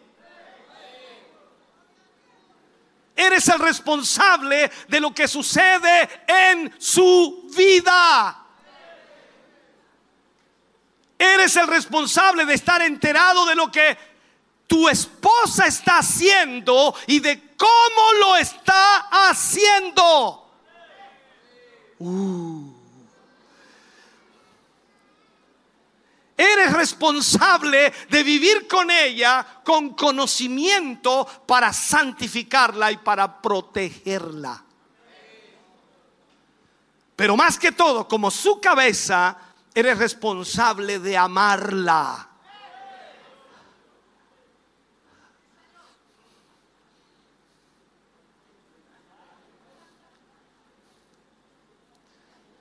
Mira esta pregunta para los varones. ¿Estás buscando al Señor como un sacerdote, como el representante de tu familia ante Dios?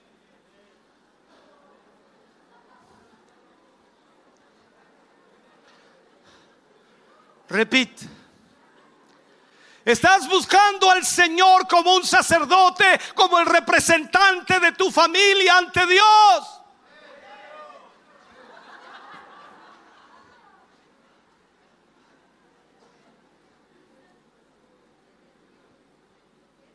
Más aún, eres capaz de discernir la condición espiritual de tu esposa para guiarle amorosamente hacia la madurez espiritual. ¿Sabes tú que la escritura registra las características de, de, esta clase de hombres que Dios espera que nosotros seamos y que de alguna manera tenemos que examinar cómo está nuestra eficacia como hombres de Dios? Pablo le escribe a Timoteo, primera de Timoteo capítulo 3 versículo 4 y 5, le dice que gobiernen bien su casa. Uh. que gobiernen bien su casa.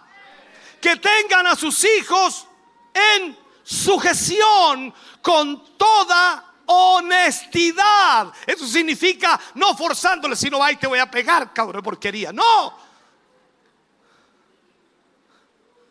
Pues dice, pues el que no sabe gobernar su propia casa, ¿cómo cuidará de la iglesia de Dios?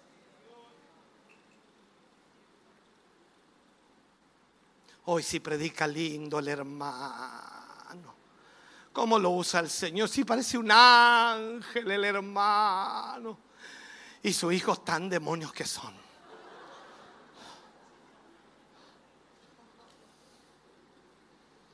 El que no sabe gobernar su propia casa, ¿cómo cuidará de la casa de Dios?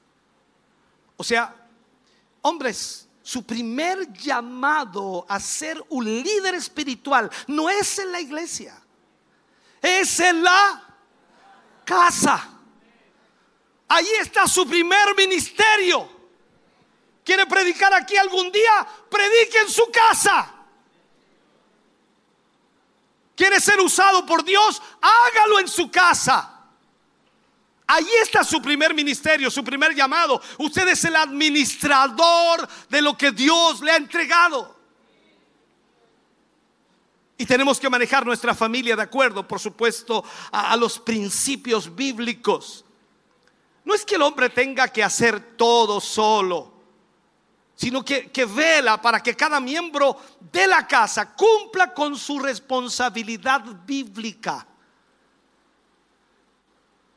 Y debemos entonces nosotros como esposo cubrir eso y debemos hacerlo con honestidad con nuestros hijos. Hijos, la Biblia dice que honren a sus padres.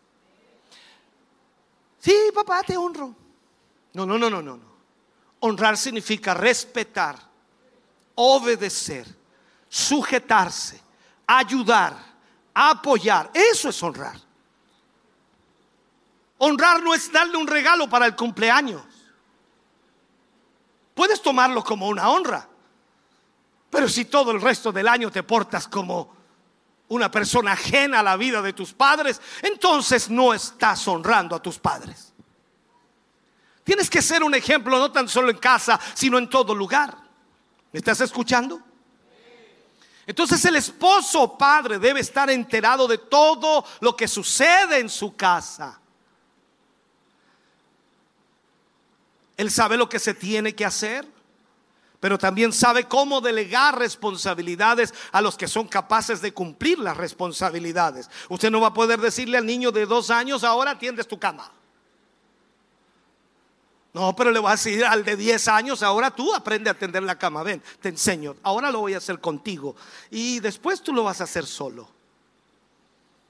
Te voy a enseñar a hacer el aseo en tu pieza. Mira, así se hace. Yo te voy a enseñar ahora y después tú lo haces solo.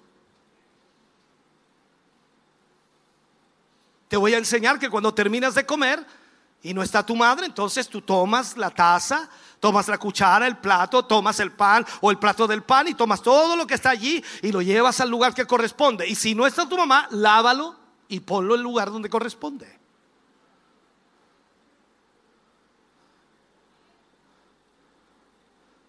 Esa es la labor del Padre.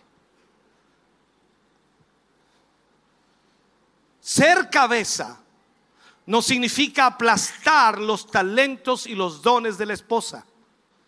No significa tomar decisiones sin tener en cuenta los pensamientos de los demás. Uno debe escuchar. Tenemos que recordar lo que dice la escritura. Varones, tenemos que recordarlo. Dice, el que haya esposa, haya el bien.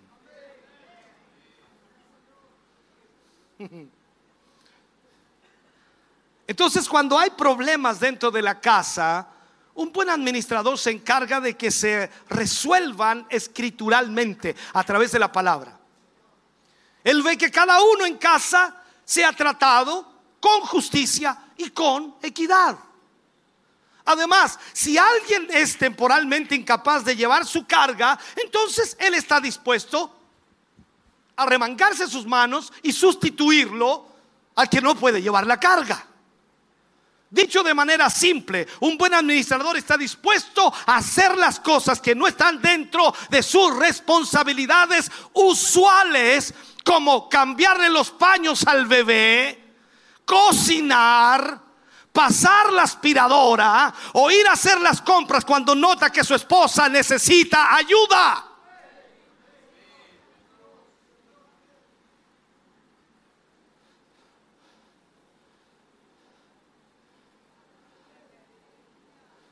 La esposa está calladita, pero sigue, sigue usándolo, Señor, sigue usándolo, sigue usándolo.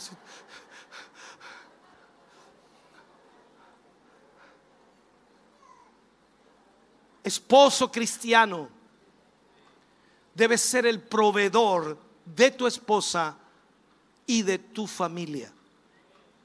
Cuando un hombre no provee para los suyos, para su hogar, 1 Timoteo 5:8 dice eso. Cuando un hombre no provee para su hogar, dice la palabra que tal hombre ha negado la fe y es peor que un incrédulo. Entonces, como decir que sacas con venir a la iglesia si eres peor que un incrédulo? Entonces estamos llamados por Dios para darle a nuestras esposas, a nuestra familia, todo lo que ellos necesiten para ser felices. Ahora, nos encantaría detallar con lujo de detalle que es una necesidad. Pero estamos seguros, por supuesto, que todos tenemos necesidades diferentes. Ahora, si tu esposa está confundida con la diferencia entre dos términos que normalmente se utilizan mucho, que son necesidad y gusto, ahí también tienes que hacer un, un paréntesis. O sea, debes ayudarla a distinguir entre necesidad y gusto. Como proveedor de tu esposa, debes considerarte responsable de velar que sus verdaderas necesidades estén siendo atendidas. Sus gustos también puedes suplirlos cuando estés o cuando tengas el alcance para hacerlo. A veces los gustos pueden ser muy grandes. Me gustaría cambiar el auto por uno nuevo. Mi amor, a, duras penas tenemos para pagar el parche. Entonces hay gustos y necesidades. Hay veces que tú no puedes satisfacer todo lo que ella desea, pero ella se dará cuenta que haces esfuerzos, que te sacrificas. Y es posible que tengas que ayudarle a depender de Dios en las cosas que tú no puedes proveerle. Que tengas que enseñarle que también debe depender de Dios. Amada mía, esposa mía, amor mío, vida mía, cielo mío, nube mía, estrella mía, no sé cómo le llama la suya, no sé. Confiemos que el Señor nos dará lo que tú anhelas. Oremos a Dios para que el Señor nos ayude. Ahora, en cualquier caso, como su líder amoroso, porque usted es amoroso con su esposa,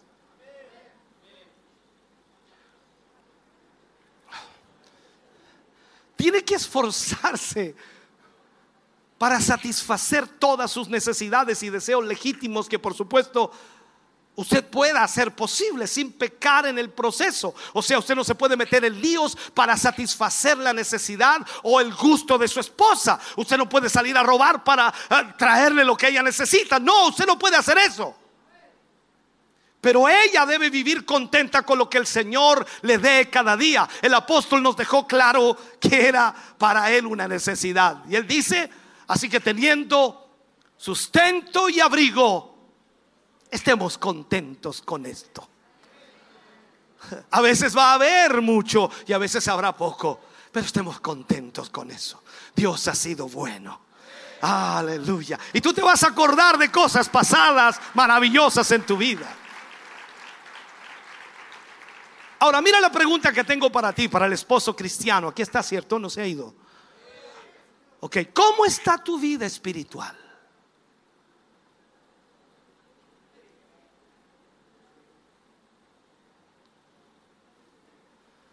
Esposo cristiano, ¿cómo está tu vida espiritual? Del 1 al 10, ¿por qué cero? ¿Cómo está tu vida espiritual? Porque claro, te digo algo, si tu vida espiritual no está bien, difícilmente podrás suplir las necesidades de tu esposa. Recuerda que es tu responsabilidad ser el líder espiritual de tu hogar. Las cosas no van a suceder por la misericordia de Dios nada más, porque a veces pensamos, no, la misericordia de Dios es grande y aunque yo ande mal, el Señor va a cuidar a mi familia, Él va la, la va a proteger, porque yo soy hijo de la promesa. Recuerda que es tu responsabilidad ser ese líder espiritual de tu hogar. Entonces, de acuerdo a la escritura, debes tener la capacidad primero de controlar, dirigir, guiar, liderar a tu esposa, a tus hijos de una manera bíblica. Entonces, si estás mal espiritualmente, ¿cómo los vas a guiar bíblicamente? Otra pregunta, ¿estás ¿Estás en constante aprendizaje de la palabra de Dios? Otra pregunta a los esposos cristianos, hijos de Dios, llenos del Señor, ungidos y llenos de la gracia del Cordero. ¿Te sientes merecedor de tal liderazgo?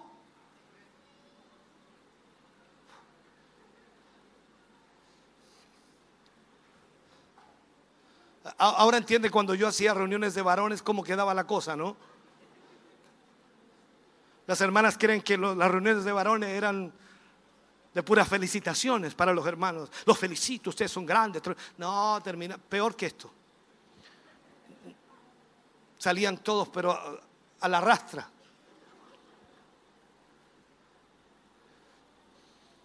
Tienes que ayudar a tu esposa por medio de la palabra a, renovar sus, sus, sus, situaciones, sus manchas, sus arrugas, a, a remover todo aquello, cosas semejantes que no se, que, que, no, que no se conformen de alguna manera a la imagen de Cristo. O sea, hay cosas en nuestra vida que deben ser expulsadas y así como nuestras esposas muchas veces nos dicen lo que tenemos que cambiar por nuestras actitudes, nuestro carácter o nuestra forma de ser en algunos aspectos, son nuestra ayuda idónea. ¿Quién nos va a decir que estamos mal en algo? Y tú lo tomas como que una ofensa, me ofendió mi mujer.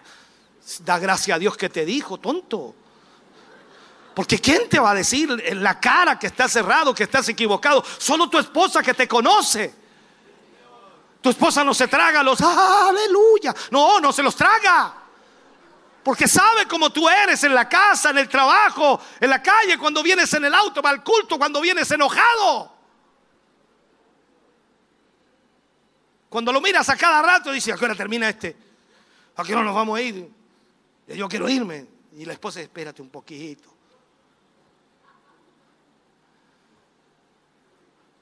E, entonces la manera de hacer esto es obedeciendo a la palabra del Señor. Y al obedecer la palabra de Dios, entonces tú tratarás a tu esposa en todas las áreas de su vida con amor, con respeto, con cariño.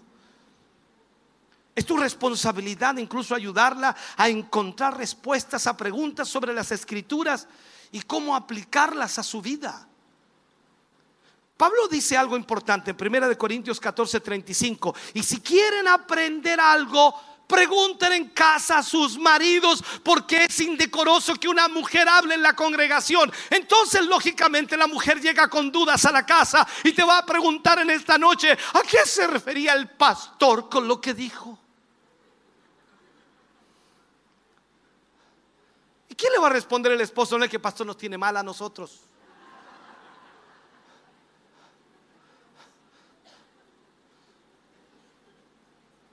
Incluso aunque tu esposa tenga más conocimiento bíblico que tú, debes estar dispuesto a ayudarla con cualquier pregunta que ella tenga. Y, y si debes pasar tiempo extra en la palabra, en la Biblia, o preguntar a tus líderes espirituales para que te ayuden a responderle, o en otras palabras, cuando ella te pregunte algo para lo cual no tiene respuesta, no solo digas no lo sé, más bien dile a ella que te vas a tomar el tiempo y el esfuerzo necesario para poder responderle cabalmente. Eres el sacerdote. Eres el primer lugar en la casa Eres el, el santísimo de la casa. No puedes olvidar eso. No, no es la iglesia, es tu casa. Porque si eres fiel allá, entonces vas a ser fiel acá. La base de operaciones para el crecimiento de tu esposa está en el hogar.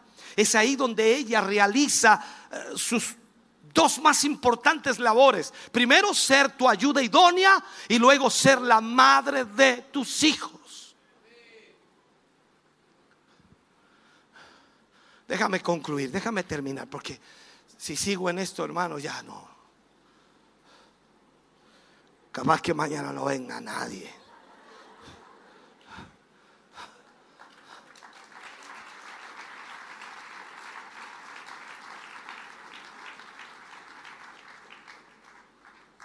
Déjame, terminar. El feminismo y el machismo han hecho un tremendo daño al matrimonio. la familia, hermano querido, y la iglesia ha sido dañada tremendamente por el feminismo y el machismo. Ahora nos cuesta, nos cuesta entender que hemos sido creados a imagen de Dios como hombre y como mujer. Cada uno de nosotros con responsabilidades y roles que cumplir eh, según lo, lo que Dios ha diseñado en su plan perfecto. En el hogar, el marido es llamado a ser la cabeza amante y sacrificial. Y la mujer es llamada a afirmar y a apoyar ese liderazgo. Cuando la mujer no apoya ese liderazgo de su marido, los problemas matrimoniales comienzan. Las dificultades vienen. Las separaciones, los divorcios y los hijos sufren. En la iglesia, solo los hombres bíblicamente están cualificados, son llamados a tomar algunos roles de liderazgo y enseñanza. Y, toda la congregación es llamada a reconocer y respetar ese liderazgo. Amada hermana, ¿te gustaría ser como las mujeres de la escritura? que parecen brillar con una luz especial. Porque cuando tú lees de algunas de ellas te impresiona.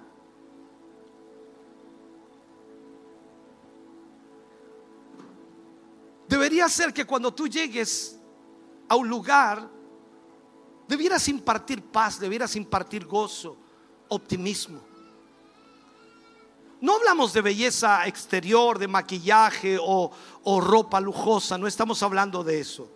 Tampoco hablamos de sonrisas forzadas y practicadas o aprendidas. Se trata de, de esa belleza que refleja la paz de un corazón perdonado y enamorado del Padre Celestial. La Biblia anima a las mujeres cristianas a reflejar el carácter de Cristo en sus vidas. Y esto trae, por supuesto, alegría al, al corazón de nuestro Dios constantemente ustedes han sido perdonadas. Y son valiosas, preciosas para Dios. Tanto que Él envió a su Hijo Jesús a dar su vida en la cruz por amor a usted y a mí, para que recibiera la salvación y el perdón de pecados. Como mujer, como esposa, como madre, tiene la bendición de dejar una huella las mujeres de la Biblia lo hicieron y usted también puede hacerlo. Son de un valor incalculable, compradas a precio de sangre. Los hermanos cristianos, los esposos, como un buen sacerdote de su casa, deben ser el líder de su esposa, criar a tus hijos en la disciplina e instrucción del Señor y servir en la iglesia de Dios. Además, usted no puede olvidar nunca que a ella también Dios la ha bendecido con dones y con habilidades las cuales debe usar para la gloria de Dios. Entonces parte del trabajo del varón es ayudarla a descubrir y a usar efectivamente esos dones de una manera práctica. Pero para esto se lleve, o para que esto se lleve a cabo, es indispensable la comunicación, el diálogo, la conversación, despejar las dudas, enfocar la escritura. Usted no puede ser egoísta con el tiempo de su esposa. Debe darle tiempo a ella. Si ella está cumpliendo fielmente sus responsabilidades domésticas y lo hace bíblicamente, tenga cuidado de no privarle de las bendiciones del servicio cristiano, porque sin duda Dios le ha llamado para servir a Dios. Cada uno de nosotros tenemos una responsabilidad tremenda de ser guiados, dirigidos por el Señor, pero no podemos dejar de lado que el feminismo y el machismo han destruido el matrimonio y han destruido la posibilidad de que muchas mujeres y hombres puedan tener una familia. Por lo tanto, hermano y hermana querida, en esta noche hemos tratado de enfocar lo correcto, lo bíblico, lo que la Biblia nos enseña. Toda la Biblia, desde el Génesis hasta el Apocalipsis, tú búscalo y vas a encontrar hombres llamados por el Señor para cumplir un llamado, un propósito. Y aunque detrás de ellos habían grandes mujeres de Dios, ellas no lideraron, sino que eran ayuda idónea de aquel hombre. Por lo tanto, tú tienes que entender esto. Es a veces complejo, porque con todo este ambiente feminista en el mundo y en la sociedad, Hoy día pareciera que estamos cerrados. No, pastor, es que cuando el Señor resucitó, la primera que lo vio fue María. Sí. Y le envió con un mensaje a los discípulos. Sí. ¿Y cuál era el mensaje? Que Él ha resucitado. No llevó ninguna doctrina, no llevó una palabra, no llevó una revelación más allá. Dios puso todas las cosas en orden. Y tú puedes como mujer servir a Dios en tantas áreas de la obra de Dios sin tomar la responsabilidad que Dios delegó a los hombres, porque ellos darán cuenta al Señor un día de qué hicieron y cómo lo hicieron. No tan solo de lo que hace la iglesia, sino también de lo que hacen en su familia. Cada uno de nosotros daremos cuenta al Señor. Y la Biblia lo muestra gráficamente. Dios no le pidió cuentas a Eva, le pidió cuentas a Adán. Tú y yo tenemos la mayor responsabilidad. Ayúdenos el Señor. Póngase de pie, por favor, en esta hora. Póngase de pie. Vamos a orar a Dios y pedir a Dios de su amor, de su amor y su misericordia. Oh bendito Dios. ¿Eres feliz viviendo en el diseño original de Dios?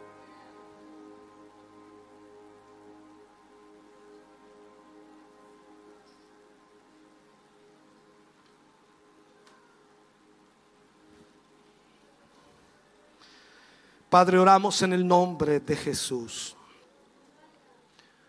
Te damos a ti gracias por este tiempo de tu palabra, más allá de lo que normalmente utilizamos para predicar.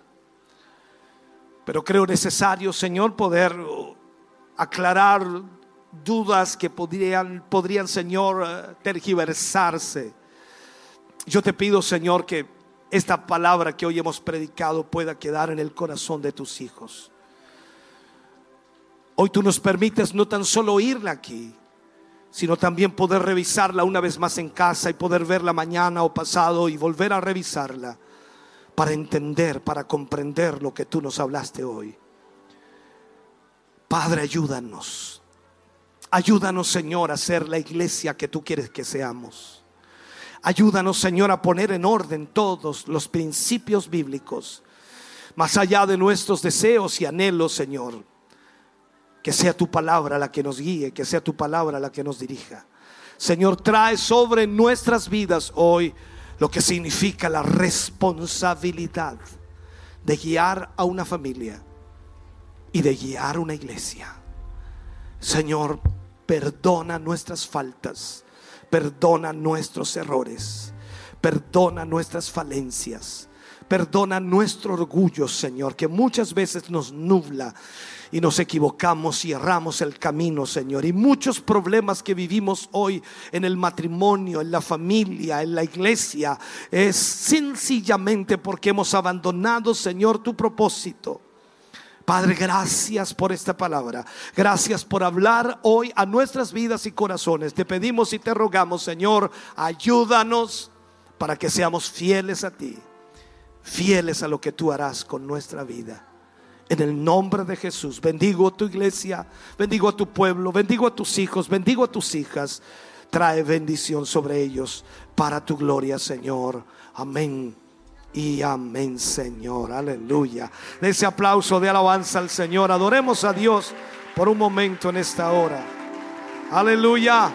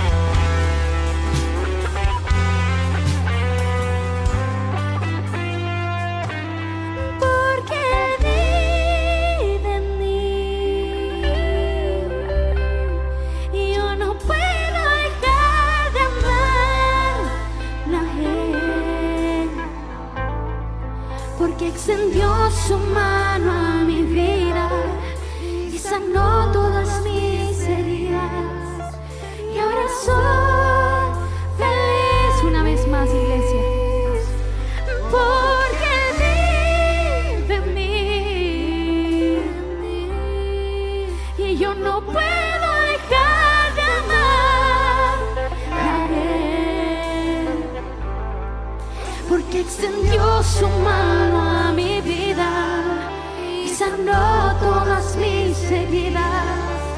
Y ahora soy feliz.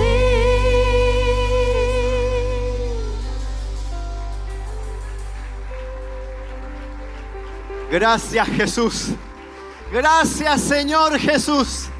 Te alabamos, te bendecimos, te damos gracias por las bendiciones que hoy hemos recibido, por tu palabra, Señor, aleluya, por el Espíritu Santo sobre cada uno de nosotros, aleluya.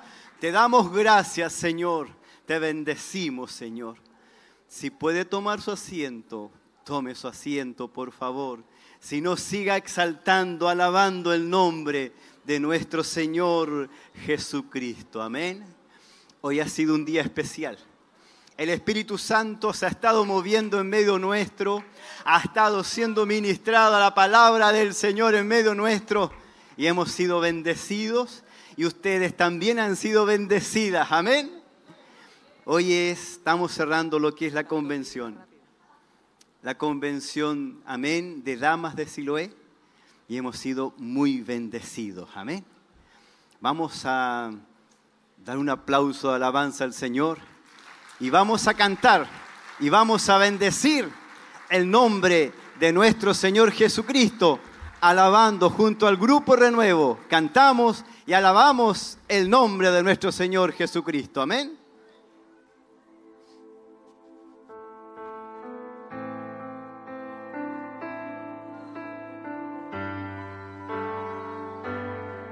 Adoremos al Señor.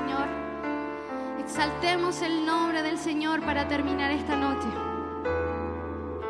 Cuando el Señor hiciere volver la cautividad. Aleluya. Seremos son como los que sueñan.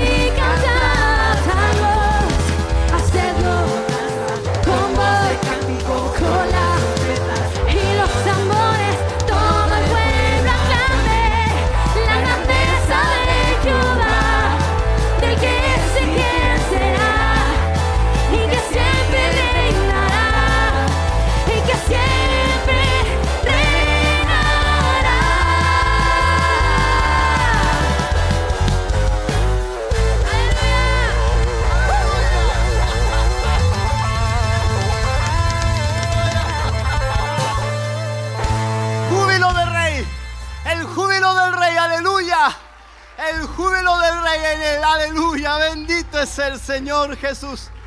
Hay gozo en medio de nuestro aleluya. Hay gozo, alabanza. Hay exaltación aquel que tuvo misericordia de nosotros. Hay exaltación alabanza. Aleluya, bendito es nuestro Dios. Alabado sea nuestro Dios. Gracias Jesús. Te alabamos y te bendecimos, Señor. Te damos gracias. Te exaltamos, te alabamos, Señor. Aleluya. Si puede hacerlo, ¿verdad? Tome su asiento. Amén. Damos gracias al Señor por las bendiciones que hoy hemos recibido. Amén. Nuestro hermano Alejandro Rosales da gracias a Dios por un año más de matrimonio. Doy gracias por la bendición que puso en mi camino, por la gloria de nuestro Dios. 22 años en el Señor. Amén. Damos gracias a nuestro Señor Jesucristo. Amén. Por este matrimonio y por su familia. Amén. Especialmente. Recordar que este martes 28 de noviembre ya se acaba noviembre. Y este martes hay tiempo de sembrar. ¿Me dice amén? Aleluya, espero su llamado. A las 10 de la mañana comenzamos. Sabemos que nuestras hermanas y hermanos están llamando y por supuesto alentando y orando, amén, por lo que es este tiempo de sembrar. El mismo martes a las 20 horas está la escuela bíblica, ya están en la clase número 4, escuela bíblica presencial el día martes 28 de noviembre. Este miércoles 29 de noviembre, culto de damas de Siloé.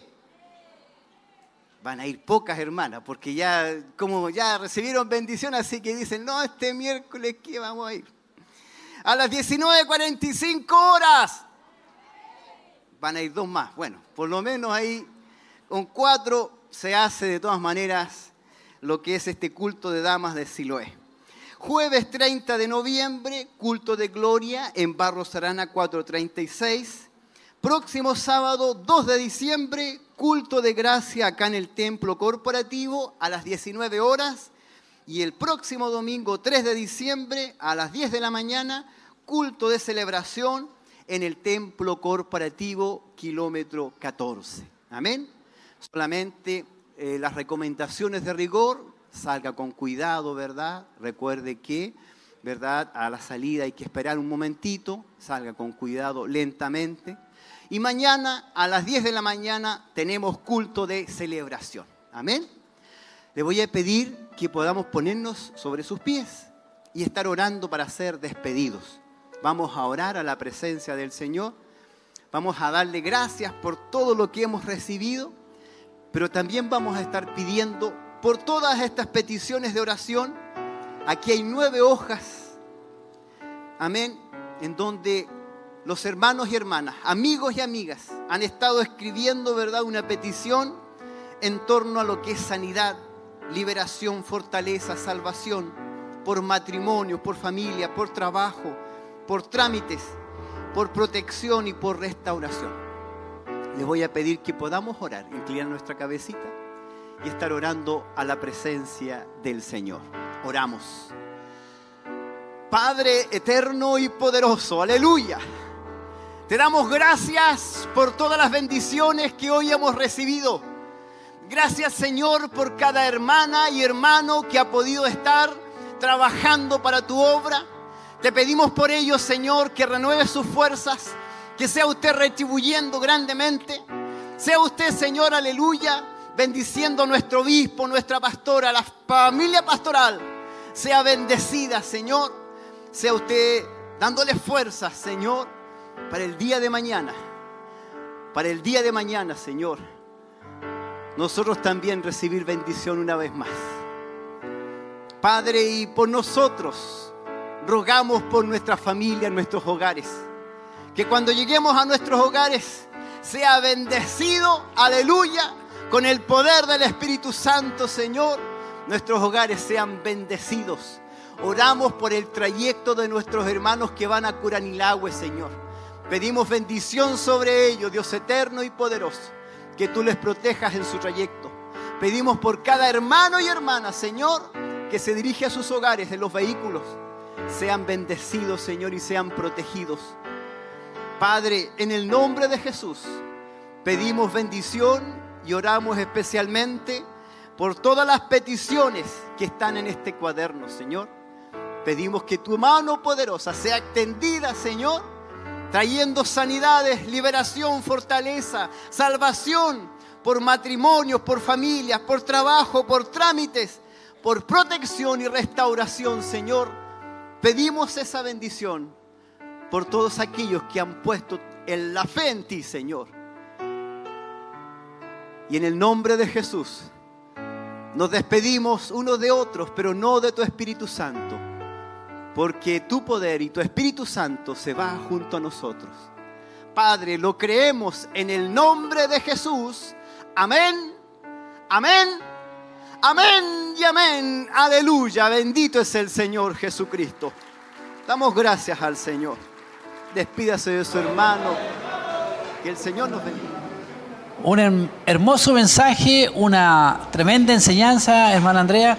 Realmente bendecidos a través de lo que Dios hoy ha entregado a nuestras vidas, donde también eh, sé que habló tanto al hombre como a la mujer. Amén, amén. Y así nos administra a nuestro Señor diciendo con esta pregunta, ¿eres feliz viviendo el diseño original de Dios? Uy, ahí estuvo hablando ahí en nuestras vidas y la verdad que, eh, que el Señor nos ayude. Amén. Teníamos la disyuntiva, ahí estábamos con algunos hermanos, le habló más a la mujer, si al otro no le habló más al hombre y pienso que a ambos habló igual. Sí, sí, amén. Amén. Y pedirle ayuda a nuestro Señor porque a pesar de nuestras dificultades y muchas veces me pongo mi ejemplo y yo venía del mundo, Amén. entonces eh, venir con esas ideas, esos pensamientos que el mundo nos hace creer, la verdad que no, nos confronta la palabra del Señor y, y pedirle que nos ayude, mi hermano, porque Así estamos es. en sus manos, estamos siendo moldeados, así que una hermosa bendición, mi hermano. Amén.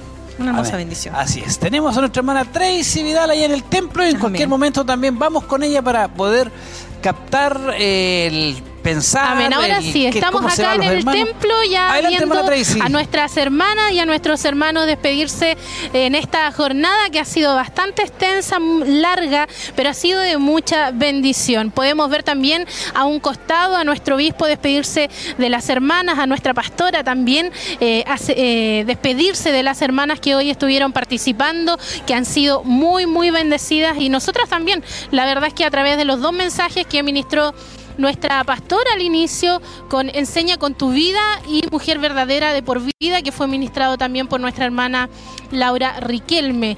Y este último mensaje que fue también eh, entregado por nuestro obispo y que ahí ade- además tocó dos partes importantes también hacia el hombre y también hacia las mujeres. Estamos acá con una de nuestras hermanas líderes, también nuestra hermana Roxana Monjes. ¿Cómo se sintió mi hermana Roxana? Yo sé que hubo un trabajo arduo también para ustedes en la organización, pero ya de alguna manera culminando y también eh, yo creo que siendo fortalecida también a pesar de todo ese trabajo que ustedes estuvieron ahí realizando. Amén. Bendición hermana Tracy, sí, muy bendecida en este día. Bueno, arduo trabajo, pero sabemos que es eh, con un buen propósito de poder lograr de que nosotras, las mujeres, podamos ser edificadas, educadas en lo que Dios quiere que nosotros vivamos, ¿cierto? Y seamos una mujer, ¿cierto?, conforme al corazón de Dios. Yo me voy muy bendecida, doy gracias al Señor porque Él fortaleció mi vida en este día, me renovó las fuerzas y yo sé que cada una de mis hermanas cuando llegamos a nuestros hogares, al otro día igual amanecemos, ¿cierto?, con ganas de venir a alabar al Señor, porque es tan hermoso sentir su presencia, es tan hermoso poder alabar, alzar nuestras manos y darle gracias al Señor por todo lo que Él nos ha dado entonces eso es que a nosotros nos da la fuerza para seguir avanzando. Así que yo estoy muy agradecida de lo que, de lo que hoy día vivimos. Desde tempranito salimos de nuestros hogares, ¿cierto? Dejamos nuestras cosas hechas y pudimos llegar aquí a gozarnos en la presencia del Señor. ¿Se sintió esta jornada o pasó rápido? No, yo lo encontré súper rápido. Para mí fue rápido, eh, como que parece que hubiésemos empezado y hubiésemos terminado. Así que muy bendecida. Mi hermana, muchas gracias también por su tiempo. Ahí la vimos también gozarse ahí en la presencia. Sí, doy gracias a Dios porque necesitaba. Bueno, el Señor conoce nuestros corazones y sabe cuándo necesitamos de su presencia. Y yo me voy muy bendecida y muy llenita. Muchas gracias, mi hermana Roxy. Ahí también la dejamos. Seguimos acá moviéndonos eh, para acercarnos también a nuestro pastor, a ver si la cámara nos puede seguir también en este, en este lugar. Eh, vemos aquí un grupo acercándose a nuestra pastora y muy contentas también, muy gozosas porque la palabra del Señor también ha ministrado sus vidas, sus corazones y por supuesto yo creo que cada una de nosotros hemos tomado su parte también a través de la palabra, a través de la enseñanza. Quiero acercarme a nuestro a nuestro obispo mientras aquí también conversa con una una pequeña dorca también. ¿Cómo está usted obispo después de esta larga jornada de en esta convención 2023? ¿Cómo se sintió? ¿Cómo vio la respuesta ahí de las hermanas? Bueno, muy bien, gracias a Dios. Eh, un, día largo, de las 2 de la tarde hasta hoy. Eh, la calor también un poquito sofocante, pero a pesar de eso hay un lindo ambiente, una linda bendición, así que más que contento en realidad con lo que ha sucedido hoy día. Sí, vimos ahí una linda respuesta también de nuestras hermanas y tres temas. Eh, ¿Usted pudo escuchar parte de lo que nuestras hermanas enseñaron al principio también y que venía muy de la línea? Y nos sorprendió también que haya tocado dos partes en el, en el tema que dio usted, enfocado también una, un área acerca de, lo, de los varones. Bueno, de hecho había que hacerlo porque teníamos el culto general en la noche, así que había que tocar eh, a los varones, porque si no hubiera sido solamente de damas nada más. Sí, ¿qué hubiese pasado, obispo? Yo creo que tocando parte de ese del tema que usted eh, ministraba, eh, eh, ¿qué piensa usted acerca de la responsabilidad que le toca como hombre para proveer y presidir también a las a las mujeres, a las hermanas? O sea, hay un rol ahí muy importante que yo creo que los hermanos deben asumir y que deben también comprender. Bueno, de hecho esa, esa es la responsabilidad que tenemos todos los varones y si bien es cierto, no todos tienen un llamado de Dios a, liderar, a ser predicadores, a ser pastores o líderes, pero todos tenemos un llamado a ser los sacerdotes del hogar, de la familia. Por lo tanto, ese llamado está para todos y ahí cada uno de nosotros debemos cumplir eh, a cabalidad lo que el Señor nos pide en su palabra. Entonces, si, si nosotros como hombres no tomamos esa responsabilidad, lastimosamente, la mujer comienza a tomarla no porque eh, sencillamente le corresponde, sino porque el varón ha dejado de lado esa responsabilidad y en muchos casos son las mujeres lastimosamente que están a cargo de la familia, del hogar, de la parte económica y de un montón de cosas porque el varón prácticamente desaparece. Entonces, esa es una eh, irresponsabilidad que lastimosamente daña a la sociedad y sobre todo los hogares cristianos. Sí, el feminismo y el machismo han entrado muy fuerte también y lamentablemente también dentro de la, de la propia iglesia. Bueno, de hecho lo tratamos hoy día y enfocamos eso porque el espíritu de esto está metido en todos nosotros, sí o sí, querramos o no. Por eso que tenemos que volver a la palabra, volver a la Biblia. Y cuando digo volver a la Biblia, no hablo de que no estemos en la palabra, sino que volver a revisar nuestras obligaciones, nuestras responsabilidades y lo que debemos hacer como cristianos. ¿Y qué pasaría, y para la gente que nos escucha, si realmente nosotros viviéramos ese modelo bíblico?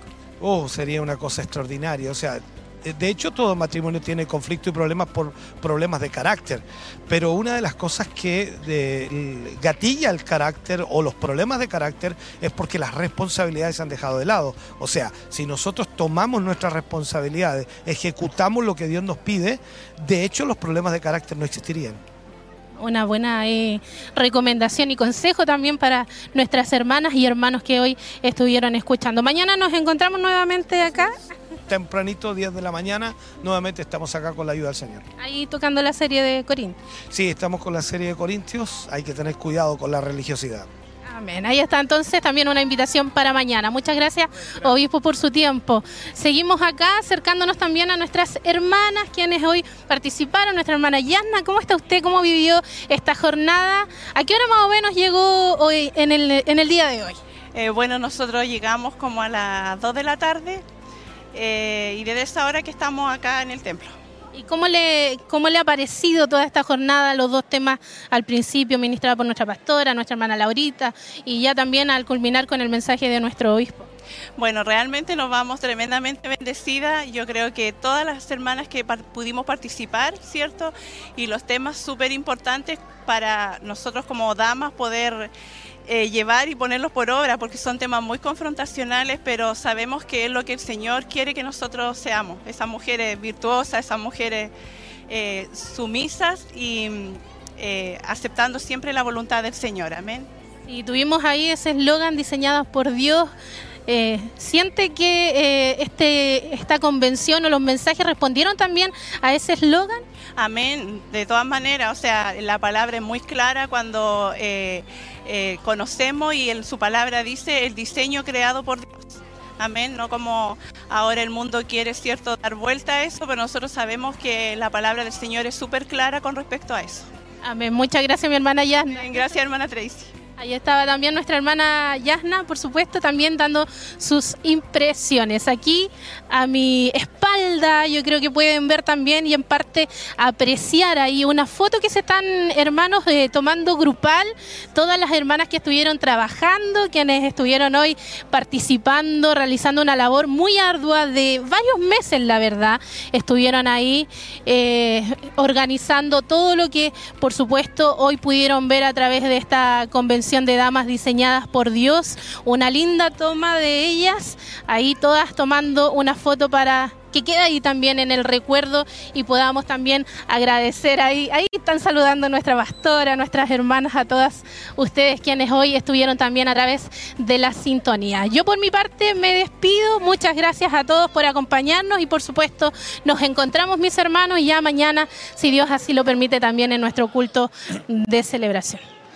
Muchas gracias, hermana Tracy, ahí con un buen fondo, mi hermana Andrea, con todas las hermanas Dorca ahí, que son parte del equipo que trabaja constantemente. Y nosotros muy contentos también de poder haber estado cubriendo todo este evento desde las una y media de la tarde aproximadamente. Así es, desde las dos, mi hermano, desde las dos. Así que claro, nosotros acá en el backstage sí, aproximadamente una y media. Eh, sí, una y media. Así que no, agradecidas del Señor y como decía usted, con un lindo ahí fondo de nuestras hermanas y que fueron partícipes de todo lo que vivimos y del trabajo para esta convención de damas. Amén. Nos vamos a redes sociales. Nuestra hermana Evelyn Montesinos, quien estuvo en la primera parte, también ella hace un, hay un amén por ella. Bien, Michelle Gurrier, Dios les bendiga a mis hermanos en la fe. Amén. Yo tengo aquí a nuestro hermano Ramón Guzmán, también que nos saluda desde Coihueco y nos dice Dios les bendiga. José Guajardo, hermoso mensaje. Amén. Nuestra hermana Mari Muñoz, Dios les bendiga, amada congregación del Eterno, viéndolo desde mi hogar. Ahí pide también una petición de oración para su vida también, y para que esta la incluya en la oración. Amén. Ramón Guzmán, desde Coihueco, está bueno el mensaje, dice. Dios le bendiga. Parece que son eso, lo otro, lo, Macarena Sepúlveda también. Dios le bendiga grandemente. Ya estoy atenta para recibir este mensaje de Dios para mi vida también, haciendo un pedido igual de oración. Amén. Nuestro hermano Ricardo Constant también, Paulina Cartes, Wilson Reyes, sí. Y nuestra hermana Macarena también, que ahí estuvo atenta desde el principio. Así que una hermosa bendición, mi hermano. Amén. Agradecido del Señor por poder eh, eh, ser instruidos, mi hermano. Amén. Así que no, grandemente bendecidos. Amén. Un evento de las damas de Siloé que estaba con mucha anticipación eh, anunciado, se prepararon todo para que el día de hoy fuese esa bendición que tuvimos. Nosotros muy contentos de haber estado junto a cada uno de nuestros hermanos y la invitación para el día de mañana estará administrando nuestro obispo Hugo Alfonso Montesino nuestro culto de celebración y nosotros agradecer también a cada uno de los hermanos también que forman parte de todo este trabajo para poder llegar a sus casas. Así es, mi hermano, así que le damos las gracias y que mañana estén junto a nosotros, que no hay no se aparte de la sintonía igual para porque sigue ahí la transmisión. Amén. Así que les esperamos y Dios les bendiga.